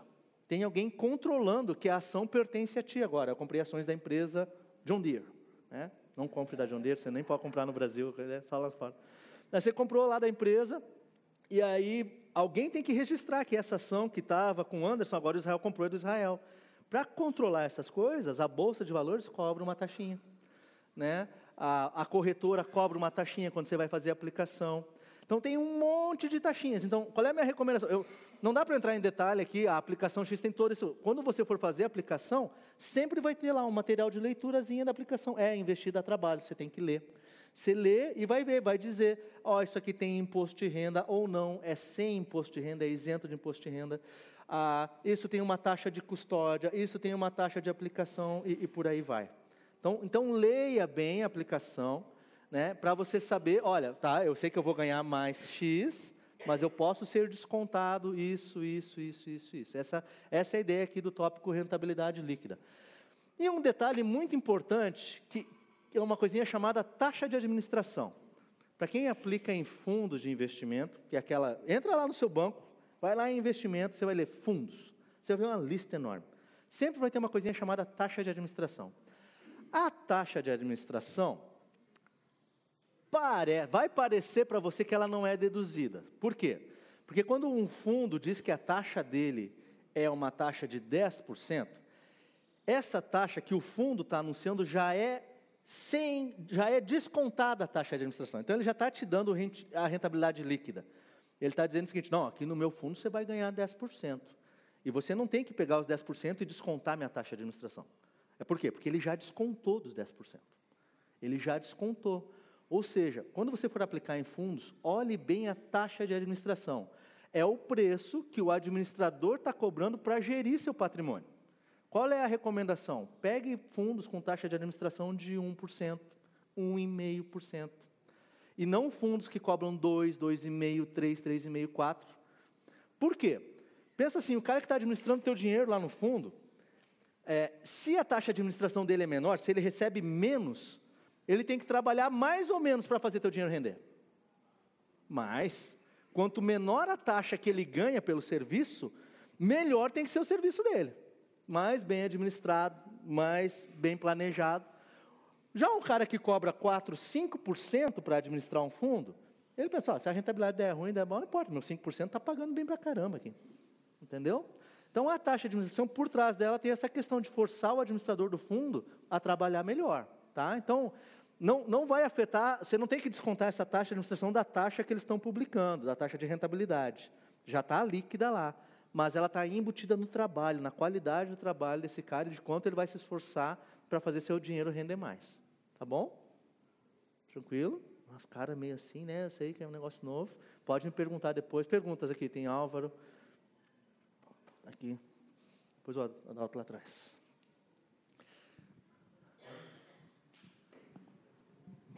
É, uma questão com relação a essas corretoras. Eu nunca mexi com isso aí, mas justamente porque eu, eu fico meio ressabiado com isso aí. Quem que lastreia essas corretoras? Que nem, porque quando a gente vai aplicar num, num, Banco do Brasil, no Itaú, no Bradesco, a gente sabe que o banco está por trás, né? Porque a gente sempre corre um risco, né? Uhum, uhum. Agora, em uma corretora, da onde que ela vem? Quem que lastreia eu, isso aí? Vou ser bem sério, ninguém lastreia a corretora e ninguém lastreia o banco. A gente mas o acha. Banco, eu digo assim, o banco é uma potência, né? Pergunta para os investidores do banco. Pô, qual foi o banco que teu pai perdeu o dinheiro todo, amor? Lá, que ele tinha toda a poupança dele, sul-americano. Quebrou o banco. Banco Central, meu, banco é privado, quebrar, quebrou. Claro que a gente tende a pensar que um banco grande, né? Existe uma certa. Assim, todas essas entidades são reguladas pelo Banco Central. Então, as mesmas obrigações que um banco tem, uma corretora tem. Né? Ah, eu acho que o mais interessante está em olhar a qualidade do serviço, Álvaro. Tá? Ver assim, o cara me trata bem, o cara me explica, o cara me conta o cara me enrola. Né? Eu tive uma corretora uma vez, baita corretora de nome, tal, e eu liguei para lá e pedi, olha, eu quero investir em ações. Eu tenho 5 mil reais, quero botar em ação. Nunca investi em ação. O que, que me indica? O cara me indicou uma empresa, só que eu sabia que a empresa que ele me indicou era dona da corretora. Vem cá, você está me dizendo para mim botar dinheiro no teu dono? É, tem um pequeno conflito de interesse aí, né? Ele não deveria estar tá fazendo isso. Ele, ele deveria estar tá sendo, ele deveria ser bem independente, dizer, olha, as melhores ações são essas, são aquelas, e não vir jogar para mim a ação do dono dele, porque quando eu compro a ação do dono dele, valoriza a ação e tal, tal, tal, né? Então, e é uma baita corretora, né? Não vou falar o nome aqui, mas os caras fizeram isso, porque achavam que eu era higieno, que eu não sabia quem era o dono da corretora. Porque você vai no Banco Central, você lê tudo. A corretora tal pertence à entidade tal, e falando tal. Então, tu sabe toda a estrutura de quem é dono de quem. E aí o cara me ofereceu ações do dono. Olha como antiético, olha tal. Eu disse, nunca mais, não dá para trabalhar com os caras, sabe? Esse tipo de coisa, assim, que tu vê que ele está querendo tirar vantagem de ti, né? Agora, o que dá para fazer? Dá para entrar em sites, sabe o reclameaqui.com.br? Ah, espetacular, tu vê lá os caras tascando problema lá dos caras, entendeu? Ah, tem, dá para ver o tamanho, todas elas têm divulgado no Banco Central ah, o seu tamanho, quanto elas têm de patrimônio, capital, isso então dá para te dar uma certa segurança. É óbvio que entidades maiores nos transparecem mais segurança, né? Cinco grandes bancos. De fato, quanto maior, mais regulado é. Quanto maior, mais o Banco Central está em cima, acompanhando o tempo todo, que dá uma certa segurança, né? Ah, mas no fim do dia, se quebrar, quebrou. Se quebrar um banco grande, quebrou, né? Existe uma coisa de lastro chamada Fundo Garantidor de Crédito. Fundo Garantidor de Crédito é um fundo ah, nacional que, quando você faz uma aplicação em CDB e tal, um pouquinho do rendimento vai para esse fundo. E ele garante até 250 mil reais por CPF. Agora, não é toda aplicação que é lastreada por ele. Né? O CDB é. Aplicações em CDB, se o banco quebrar, o fundo assume e paga. Então, você pode botar CDB em qualquer lugar. Claro que quando você faz o CDB, você tem que ir lá e perguntar, tá, e a contribuição desse CDB para o fundo? Está ativa, está tudo em dia, né? Então, tu entra no fundo garantidor de crédito, tu vê que o CDB está coberto. Esse é um lastro, que pode quebrar a empresa, né? Agora, a corretora, na verdade, ela é só um intermediador, tá? Então, por isso que eu digo assim, que o importante da corretora é o serviço. O teu lastro tem que olhar o ativo. Ah, eu estou comprando ações da Petrobras, tem que olhar para a Petrobras. Eu estou comprando o fundo tal, quem é o administrador do fundo tal? Eu estou comprando um CDB às vezes as corretoras são legais porque elas trazem coisas que não tem nos bancos normais. Por exemplo, se, se a minha empresa privada emitir um título, raramente vai aparecer para ti lá na pessoa física do teu banco. Aí a corretora vai listar, está aqui um CDB, no caso não é CDB, empresas privadas é o que chama de debenture, é uma CDB, CDB é de banco, debenture é de empresa privada, que é uma aplicação numa empresa. Você está emprestando seu dinheiro para uma empresa. É, pô, quem é essa empresa? Conheço a empresa, confio na empresa. Mas assim, ó, quer ter segurança, lastro 100% é fundo garantidor de crédito. Eu acho que cobre poupança e CDB, pelo que eu sei. Calma aí, previdência, vamos lá atrás lá primeiro. Lá. É, na questão do consórcio, a taxa é 15%, né? A taxa de administração? É. é eu, eu não sei tem que ver o consórcio lá. Tem milhares de consórcios, milhares de bens, eu, eu não sei. Não, é, é que eu estou falando assim, no caso do consórcio de carro, por exemplo, só para deixar atento todo mundo que, não sei se hoje ainda é assim, mas um tempo atrás eu fiz um consórcio de um carro, eu perdi 15% da taxa de administração, ou seja, Aí você faz o consórcio, é, perde, taxa perde 15%, é inviável. Então, né? Isso quer dizer que você estava guardando, 10, por exemplo, 100 mil reais para comprar um carro, Uhum. E desses 100 mil reais você estava pagando 15, 100 mil era o valor do carro. 15%. Você tinha que pagar no total 115 para no final ser sorteado num carro no valor de 100. É isso? 100, é isso aí. É, é absurdo. Você quer 15%, põe, guarda para ti esses 15%, é, então, põe em então, outra aplicação é. e tal. Se tu está dizendo que a taxa de administração é essa. É. é. Tinha outra pergunta aqui? Obrigado, gente. Israel, hum. tenho visto na internet muito curso de trade, ensinando a investir. Investir. Mas esses são aplicações individuais, né? Sim, não, trading normalmente é isso. É, vai ser um. Pelo que eu conheço, tá? Normalmente eu, eu tenho aqui no meu celular um aplicativozinho que eu posso entrar, eu tenho uma corretora, que eu, eu botei lá 5 mil reais naquela corretora. E eu posso entrar lá e fazer o trading. O que, que é trading? É, é negociar. Eu quero comprar ação, quero vender uma ação. Então você entra ali, ah, vou pegar os 10 mil e vou comprar cinco ações da Petrobras. E comprei. Então, esses cursos eles vão te ensinar a escolher ação, como tentar perceber se o preço dela vai subir ou baixar. Né? Tem dois tipos de análise, que não vou entrar em detalhe aqui, tem análise gráfica e análise patrimonial. Você pode olhar para uma empresa e olhar para a Petrobras, o negócio que ela está, é, vai crescer o negócio dela, vai se, petróleo vai se tornar mais importante, estruturalmente é uma forte empresa ou não? Ou ela vai perder valor porque agora vão começar com combustível elétrico, vão usar eletricidade, então o preço do petróleo vai cair. Então tem uma análise estrutural, que tu olha para uma empresa e entra nesse caminho, tem uma análise gráfica, você olha o gráfico da ação e tenta decidir com base no gráfico. Os cursos de trading vão te ensinar isso e como fazer isso e vão te ensinar a questão das despesas. Ah, se você aplicar aqui, ó, tem essa despesinha, tem essa despesinha, tem essa despesinha, eu acho que, que então, ajuda Então, mas aí quando eu escolho a bolsa, ela faz todo esse trabalho quando eu escolho a corretora? Não. A corretora não faz esse trabalho, não. É você quem vai decidir. Tu pode pedir conselho.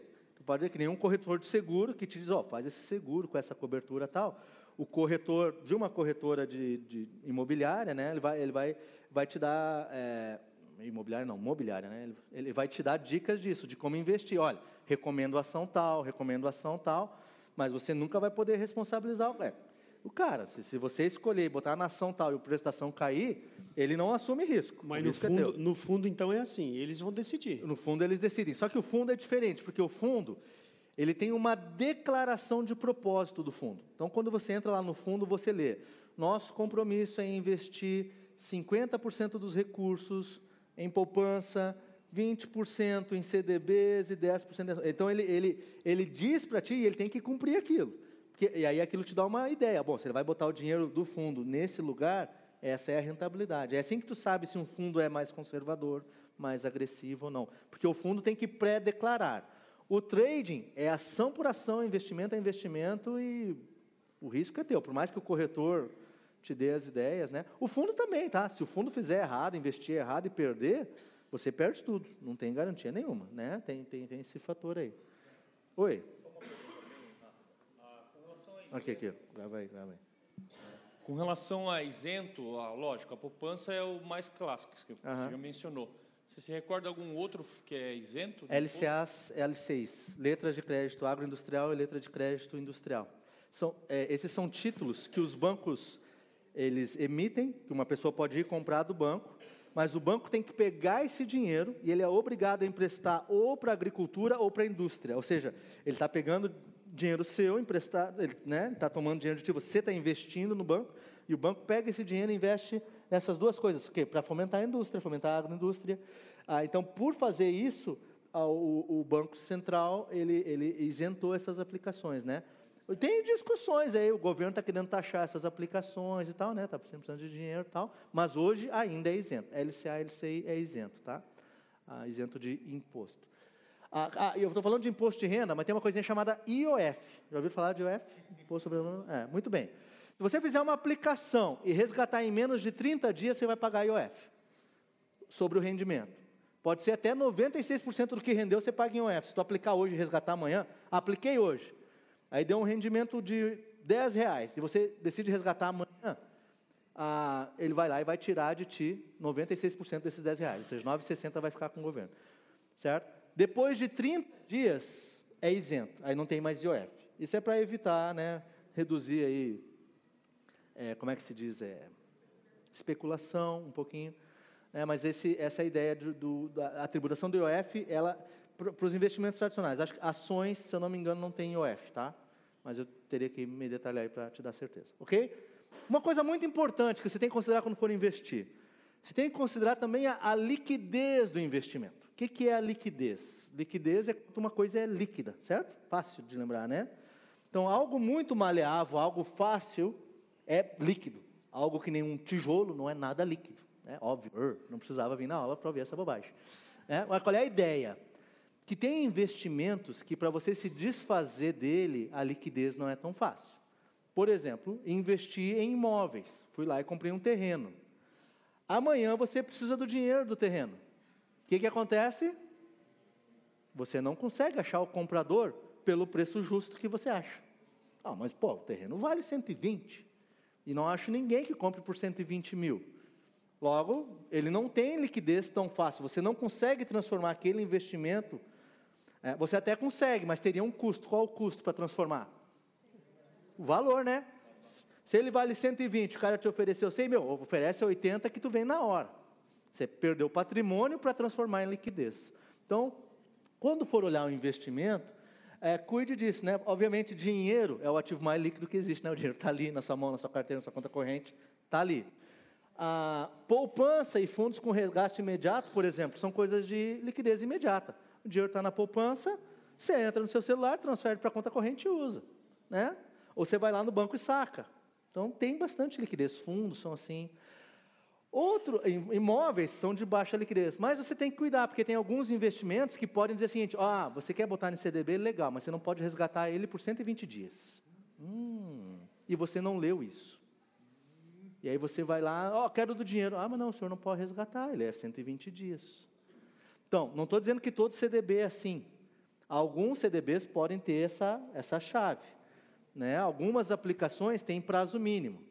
Outros são mais suspeitos, porque eles dizem, não, você pode resgatar antes, você só perde o rendimento. Ai, que fácil. É, é assim. Não, está aqui, o CDB está aqui. Se você quiser resgatar antes, você aplicou 50 mil no CDB. O, e, e, vai estar tá escrito lá no papel do CDB. Você lê isso. Olha, pode resgatar antes? Sim, posso resgatar antes. Mas no caso de resgate antecipado, você não recebe o rendimento. E título de capitalização nem é investimento, tá? Isso é sorteio. Hum, não entra na minha. Todo mundo aqui já recebeu oferta de título de capitalização? Não? Quem tem título de capitalização? Não levante a mão, não levante a mão. Gente, título de capitalização é um péssimo investimento. Eu nem falo dele aqui porque o quê?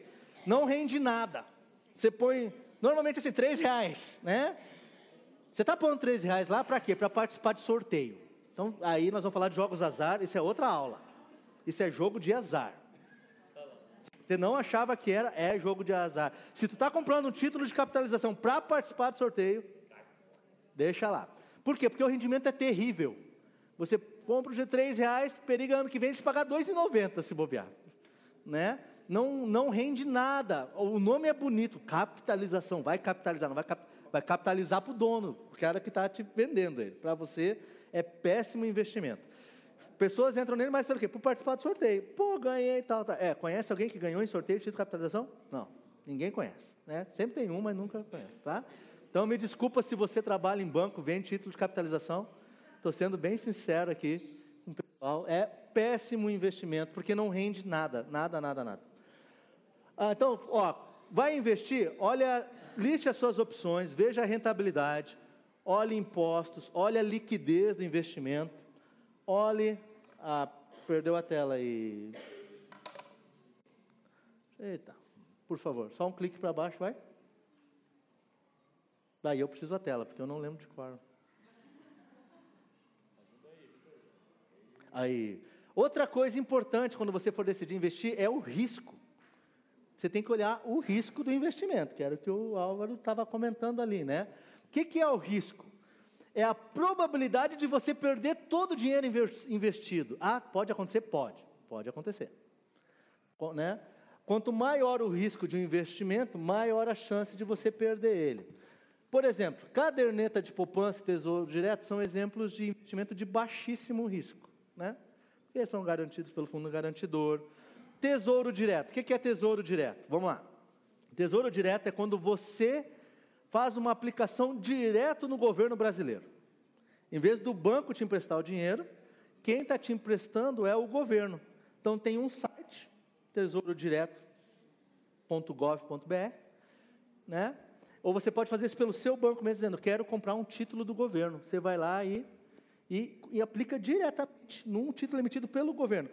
Por que, que é considerado de baixo risco? Independente do governo, esquerda, direita, é de baixo risco. Por quê?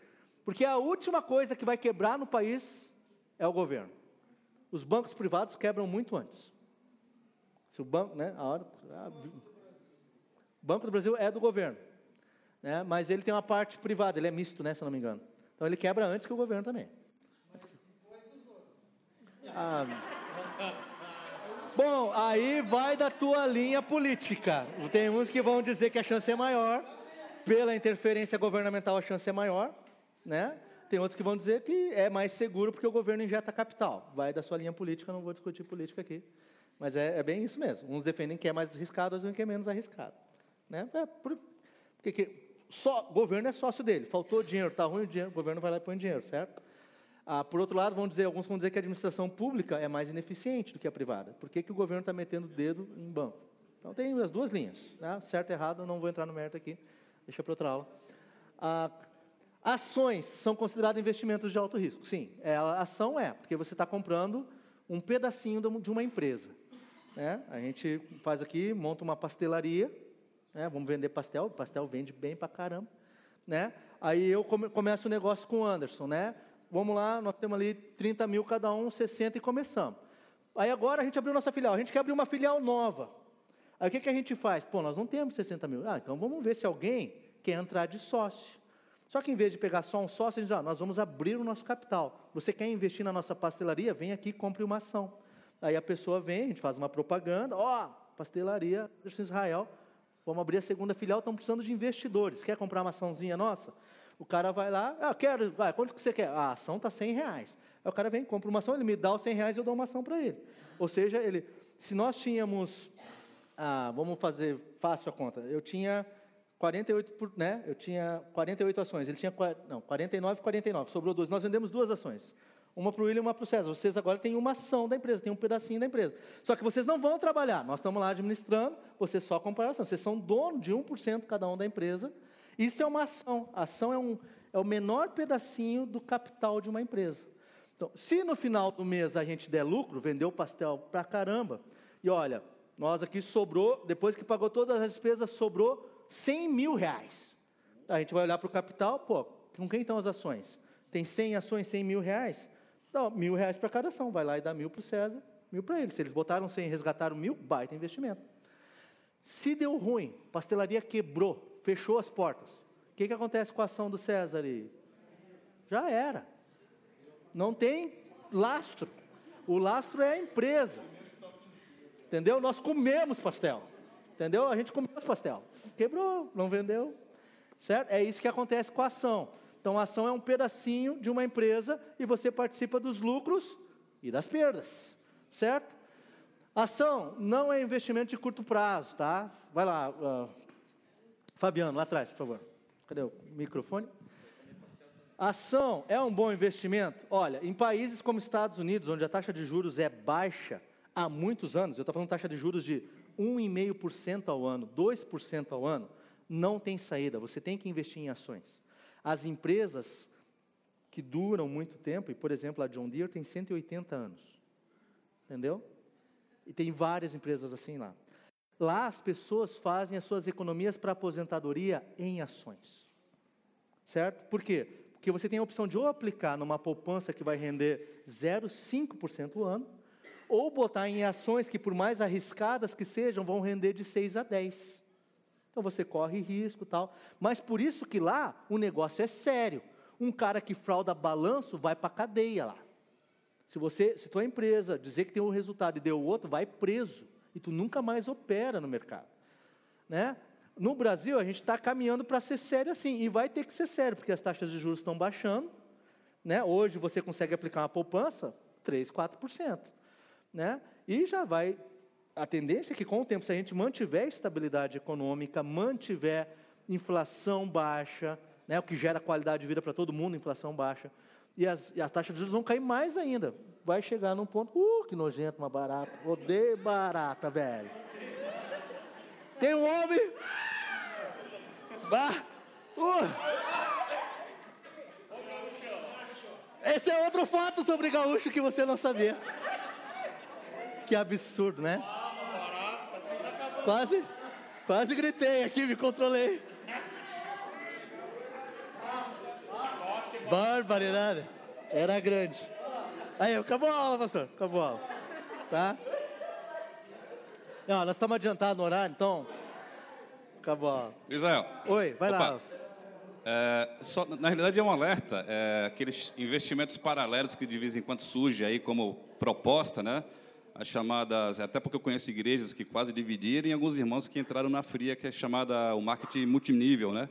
Como as, é que é? As pirâmides aí. Ah, pirâmide. Reconfigurada aí para Então, assim, é, é, muito perigoso, né? Essa aí, na realidade, é uma pirâmide que não... Isso não é investimento, tá? Não é, não é investimento, mas, assim, é, É. vendida como, como É uma vendido. forma é, de investimento e de ganhar É, dinheiro muito fácil. a- Acontece, Fabiano, é verdade. Nunca entre nesses negócios. Não existe investimento, não tem qualquer lastro, qualquer controle. Qualquer... Se aparecer alguém dizendo assim, ó, ah, você vai colocar mil aqui, vai ganhar 10 mil em um ano, não existe isso. É mentira, é trote. Não, não cai nessa, não. Entendeu? Quem ganha nesse negócio é o, é o cara lá de cima da pirâmide. Ele vai, vai enrolar alguns no meio.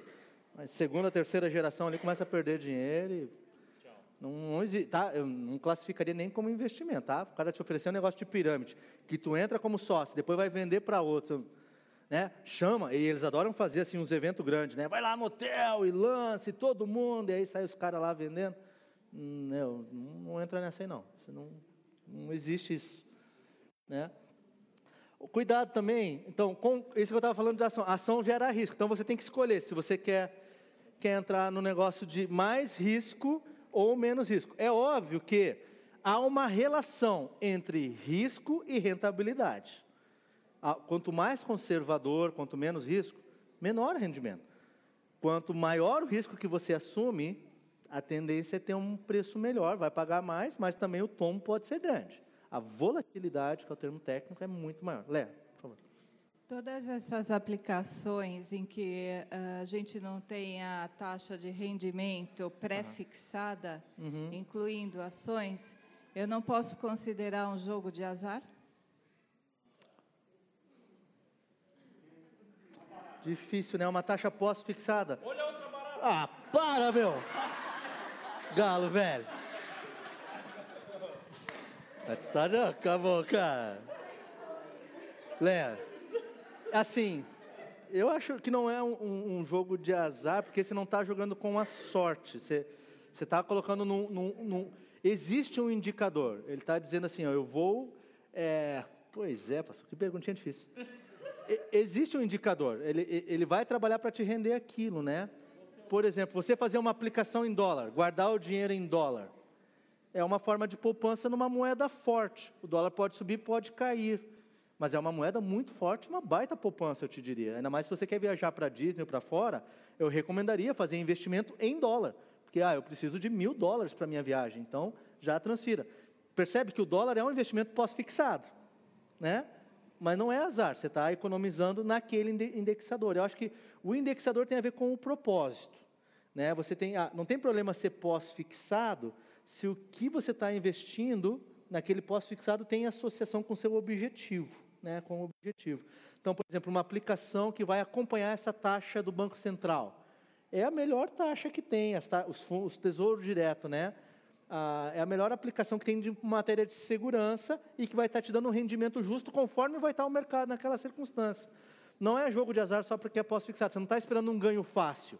Você está esperando um ganho que vai ser na margem daquele indicador. Eu acho que é por aí, né, pastor? Não, não, não classificaria como jogo de azar, não. Ações, dependendo de como você faz, sim. Vou colocar hoje para jogar, se subir amanhã eu saio. Aí é jogo de azar. Aí você está especulando. Vou torcer, porque se der errado eu perco. Você está jogando com a sorte. Agora não, vou comprar ação de uma empresa forte, porque eu sei que ela vai dar lucro por 10 anos, né? empresas grandes, fortes, e eu vou acompanhar a rentabilidade dessa ação no longo prazo, porque é uma empresa forte. Em vez de eu estar dando dinheiro para o banco, eu vou dar dinheiro para o empresário numa empresa. Para mim, aí não é jogo de azar nesse sentido. Mais ou menos? Ajuda? Vai lá. Eu acho que a, essa associação que a gente faz de renda variável ser considerada um jogo de azar, é que a gente tem a falsa sensação de que a gente coloca o dinheiro lá e o dinheiro trabalha sozinho, né? Uhum. Mas é algo que dá muito trabalho. Deveria Porque, dar. Como a é. renda é, é variável, é, a rentabilidade é variável, todas essas variações dá trabalho para você entender. Né? Isso, né? Você precisa entender tudo o que vai variar para poder fazer esse dinheiro isso, render. Isso, isso. É, é, eu vou dar um exemplo na, na, empresa lá. Parte do bônus que a gente recebe, assim, do, do, da ajuda da empresa no final do ano, o auxílio, é ações da empresa. A John Deere vem Israel, esse ano eu vou te dar 10 ações. Só que tu não pode tirar elas durante cinco anos. O que, que ele quer fazer com isso? Eu trabalho para a empresa, eu tenho ação da empresa. O que, que eu vou fazer no meu dia a dia? Eu vou trabalhar que nem um condenado, porque se essa ação subir, eu ganho, né? Então, percebe? Há uma lógica entre a ação, trabalho, capital, esforço. Então, há, quando você investe em ações com essa perspectiva, que é o que o Will está dizendo, você leu sobre a empresa, você conhece, você já trabalhou no ramo de gás. Aí você sabe as fábricas que são fortes ou fracas e você investe esperando que eles vão dar lucro. Né? Porque se tu é dono da ação, a cada final de ano eles vão te pagar uma rentabilidade chamada dividendo. E vai remunerar o teu dinheirinho lá, né? vai rendendo tal. É, é, se é bem feito, é certo também, não é errado não. E eu acho que nós, a próxima geração vai ter que economizar em ações, eu acho. Porque rentabilidades como poupança tal, a tendência é ser cada vez menor. Hoje, mantida a estabilidade econômica, tal, tal, tal. Tá? Se isso mudar, muda o cenário, aí volta a ser negócio, tá bom? Gente, Dicas rápidas. Investimento mínimo. Cuide do investimento mínimo, tá? Você já deve ter percebido.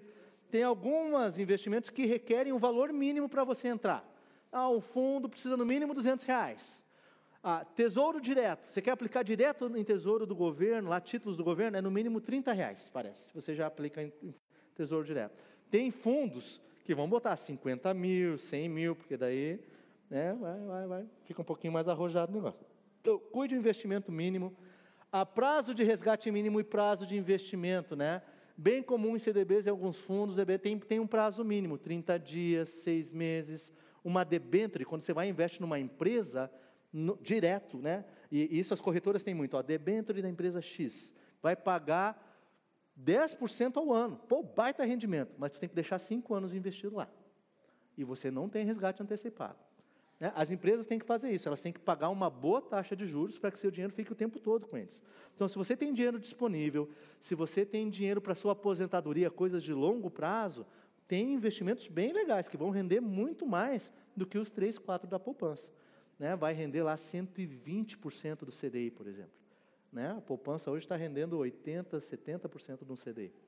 Então tem, mas aí você tem que ter o que dinheiro que pode ficar lá, que é, ó, isso aqui é dinheiro para eu resgatar daqui cinco anos quando meu filho for para a faculdade. Né? Planejamento de longo prazo. Desculpa, gente, mais um pouquinho. Perfil de, de investidor. Isso quando você vai investir, os bancos vão avaliar, vão te ajudar. O banco é obrigado a avaliar o teu perfil, porque o Banco Central disse assim, ó, banco, você não pode olhar para o Milton, ver que ele é conservador e oferecer ações para ele nessa PECO. É, então, o Banco Central obriga os bancos a fazerem uma avaliação do seu perfil. Se você já respondeu um questionário lá, né, quando você vai investir, você tem que fazer isso. Então, conservador é quem? É uma pessoa que privilegia segurança, lastro, né, ah, tem que ser seguro, não quero perder o dinheiro, faz todo o possível para diminuir esses riscos e aceita até ter uma rentabilidade maior. Não, eu quero ganhar pouco, mas ganhar sempre, sem perder. Esse é o conservador. Né, moderado é o cara que procura um equilíbrio, ele quer segurança, mas ele também quer uma rentabilidadezinha um pouco melhor e está disposto a correr alguns riscos. Esse cara já vai aplicar na renda fixa, um fundo multimercado, ou ele tem lá, ele tem 100 mil reais, ele coloca 50 na poupança, ah, 30 num fundo, 20 num fundinho mais né, de renda fixa e 10 em ações. É, um, é conservador. E tem o arrojado, né, ou né, é uma complicado, que é o cara que quer ganhar. Ele tem que dar a maior rentabilidade possível, ele está preocupado com rentabilidade. Nem que se eu tiver que perder uma parte do meu capital, eu perca. Paciência. Ele é capaz de correr grandes riscos para o seu investimento, renda, ah, para que o investimento renda o máximo possível. Então, é o cara que, meu, vou botar tudo em ações. Se der, deu, não der, não deu, perdi, perdi, paciência. Não é o mais recomendável, né? O moderado ali, se, é, essa ideia de, de, você distribuir e distribuir conforme o propósito, né? se você é capaz de poupar, tem uma boa poupança, pô, segrega lá, deixa uma parte conservadora, põe uma parte num investimentinho um pouquinho maior e por aí vai. E aqui alguns exemplos, tá? É o último slide. De novo, peguei esses dados essa semana na internet, ah, só para dar alguns exemplos para você. Ó. Por exemplo, a poupança, baixo risco, rendeu nos últimos 12 meses 4,19 não quer dizer que vai render 4,19 esse ano. Provavelmente vai render menos de 4, tá? Porque a inflação está baixa, por aí vai. É isento de impostos e despesas, não tem valor mínimo, não tem prazo mínimo. Peguei um CDB, um certificado de depósito lá do Banco do Brasil, que eu tenho acesso lá, por exemplo. Todos os bancos vão ter seu CDB. Se você tem seu banco, lá vai ter um CDB. Estava pagando quanto? Olha só, 405, CDB pagando menos que a poupança. E aí eu botei o 1324 do lado. O que é o 1324? tira imposto de renda. É, eu vou ganhar 4 milhões, vou pagar imposto de renda, vai sobrar quanto? 3,24%. Vai, não valeu. Né?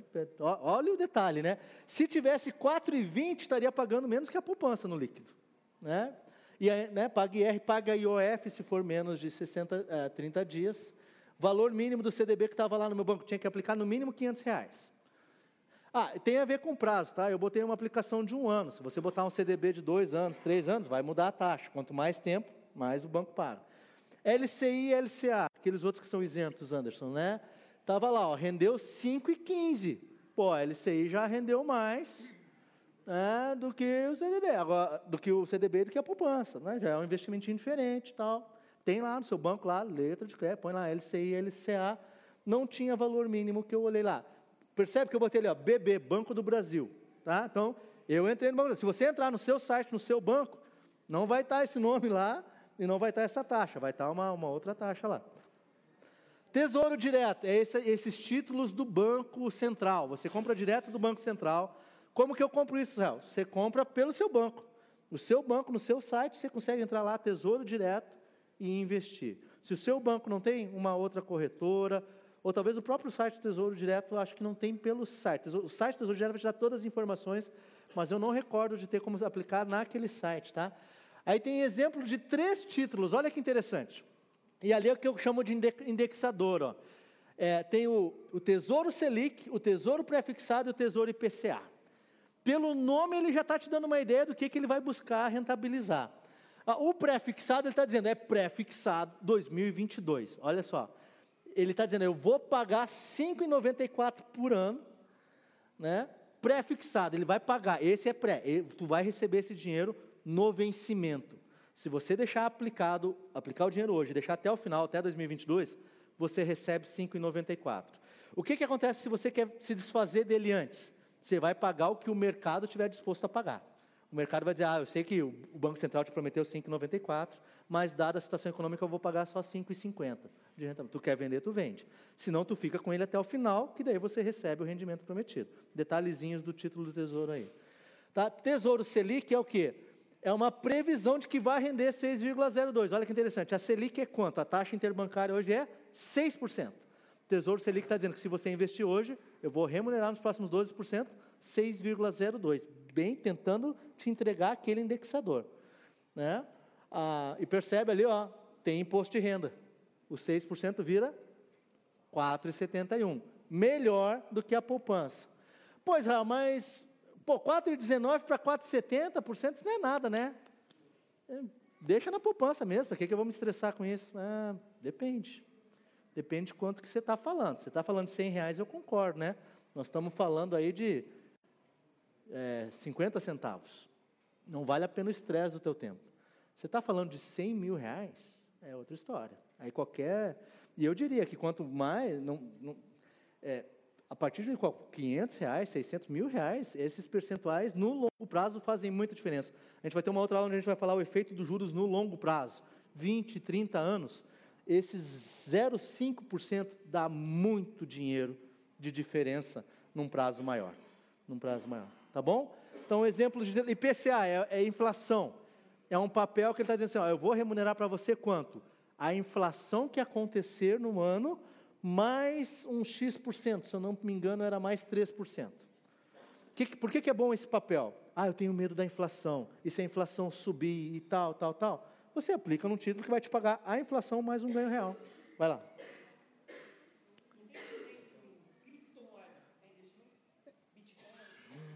É, Bitcoin, Bitcoin. Tecnicamente, é, dá até para chamar de investimento. Eu acho que ainda não está regulado pelo Banco Central. Eu não lembro de ter lido norma dizendo como funciona. Eu acho que tem normas para fundos que aplicam em Bitcoin. Tanto que hoje, quando você aplica em Bitcoin, não é nenhum banco, né? Você está aplicando fora em outras entidades. Cara, é difícil, cara. É muito difícil chamar de investimento porque não tem ativo por trás. Você está trabalhando só com a expectativa das pessoas. Você tá com, não, tem, não existe nada, não existe uma empresa, não existe trabalho produtivo, não tem nada ali. É simplesmente o cara criou uma moeda, chamou aquilo de moeda, e por que, que ela está subindo ou está baixando o preço? Porque as pessoas acham que mais pessoas vão usar no futuro. Então, se tu tem um número X de bitcoins, que hoje está na mão de 100 pessoas, e amanhã vão ter 200 pessoas comprando bitcoins, o preço do bitcoin sobe, porque vai ter mais gente procurando uma coisa, né? Mas o problema é que é um negócio irreal, Robson. Não, não é que nem a ação de uma empresa que tem um patrimônio, que tem um produto, que tem um serviço. É só uma moeda fictícia. Entendeu? Bem, bem complicado. Qual moeda eletrônica tem lastro? Ah, é? Como é que sabe disso? Ele te falou? É, como é que é esse lastro? Mostra para mim um documento que diz que tu tem barras de ouro por trás de cada moeda. Sabe por que, que o dólar é forte? Porque no início do dólar, para cada dólar emitido, o governo americano botava um dólar em ouro guardado na casa da moeda. Isso aqui é lastro, velho. Isso é lastro. Se você quisesse, você pegava um dólar, ia lá e trocava por uma pipita. O real não é assim, mas o dólar era forte. Blockchain, é. É, tá, tá, põe o microfone aí. Ah, perdão. Sim. É, é, então, ele está perguntando aqui se, se, se pode ter moeda de blockchain, que é essa coisa nova aí, com lastro, né? Eu desconheço, cara, eu desconheço. Assim, e, e, me mostra como é que é esse lastro. Se ele, ele consegue te demonstrar um certificado que eu consigo ir lá nos Estados Unidos ou ligar para os caras lá e vem cá, tem esse lastro aí, mas eu vou ligar para uma entidade superior, um Banco Central americano, alguma coisa, ou eu vou ligar para um amigo dele. É muito complicado validar isso. Eu lembro na época, ele, ele mostrou os depósitos, os comprovantes, o certificado, e a empresa era dos Estados Unidos, era uma empresa então. É, do sistema financeiro lá. Estou é. comentando isso para ver se for uma sei. moeda eletrônica assim, aí ela tem uma ah, validade. Se tiver lastro, eu acreditaria. Mas eu acho muito difícil, cara, porque a hora que ele agrega valor dessa forma, ele quer justamente aumentar o que? A venda e a procura, certo? Então ele não está falando de um número limitado. Ele vai começar a gerar mais e mais moeda. Mais do que o lastro. E aí? Ele, vai, ele tem condições de lastrear, e quando ao invés de ter 10 milhões, tiver 1 bilhão de dólares nessa moeda, como já acontece com vários bitcoins aí. E aí, onde é que está o lastro? Entendeu? Vai para o brejo lá. É muito difícil, muito difícil. Eu nunca tinha ouvido falar de lastro. Posso pesquisar um pouco aí, mas moeda lastreada eu não reconheço, tá? E ali exemplinhos de, de, fundos, né? Peguei lá um fundo do Santander, um do Bradesco e um do BB. Olha os indicadores de novo lá. Ó. Santander, ah, Supremo, sempre tem um nome bonito, né? Para tu te achar e tal, né? Que está investindo, ah, Supremo, pô, o negócio é bala.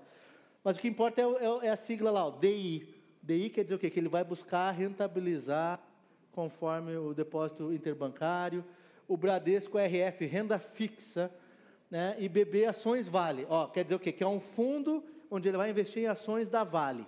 Né? Olha quanto rendeu o BB Ações Vale no último ano. Menos 8%. Então, se você botou 100, você tinha 92. Por quê? Porque é o valor da ação. No curto prazo, quem investe em ações não é para ficar olhando. Não olha, não põe ação hoje fica olhando todo dia, você vai ficar estressado põe e esquece. Deixa lá, daqui três anos você olha. Entendeu? No curto prazo dá dor de barriga. Ah, mais uma pergunta lá. Desculpa, a aula é muito curta, né? Daria para falar de ação e de um monte de coisa aqui. E, mas apareceu barata, nós temos que acabar com a aula. Rapidinho, vamos lá.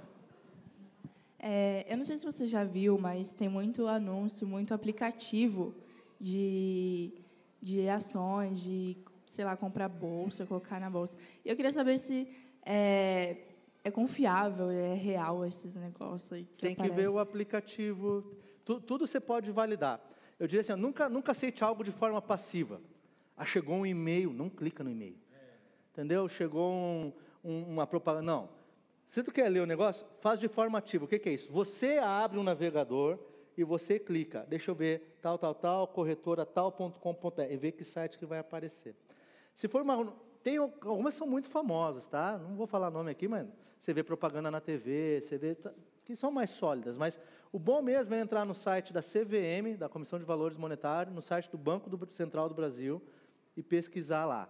Quem são essas empresas? Aparece tudo lá, tá? É tudo público. Ali do, do banco onde eu trabalho, você vai ver meu nome no site lá. É, se der rola, ele que responde, tal, tal, tal. Tu, tu dá para pesquisar tudo antes de fazer. Aí você fica com, não, pô, realmente é uma empresa séria, ela tem CNPJ, ah, os bancos, o balanço vai para a CVM. Normalmente essas empresas têm que publicar balanços. Se você entrar no site, você vai ver o balanço deles. Se está dando lucro, não, não dá, se a empresa é forte, não é. Né, esses dias a gente falou aí dos bancos virtuais que apareceram, eu fiz isso. Ah, banco tal, taxa zero. Ah, existe esse banco? Entrei lá no site do Banco Central, os caras já têm 5 bilhões em ativos. Não, existe. O banco está lá. Então dá, dá uma certa segurança. Então, Bia, eu diria por isso, é, pesquisa antes, se tiver dúvida, fala comigo aí depois, a gente dá umas dicas do que dá para confiar, não dá, tá bom? Mas eu não conheço tudo, tá? É um, é um universo enorme. Se tu me falar o nome, eu posso dizer que, ó, nem nunca ouvi falar, vou ter que pesquisar, tá? Mais alguma pergunta? Não? Pastor, acho que é isso.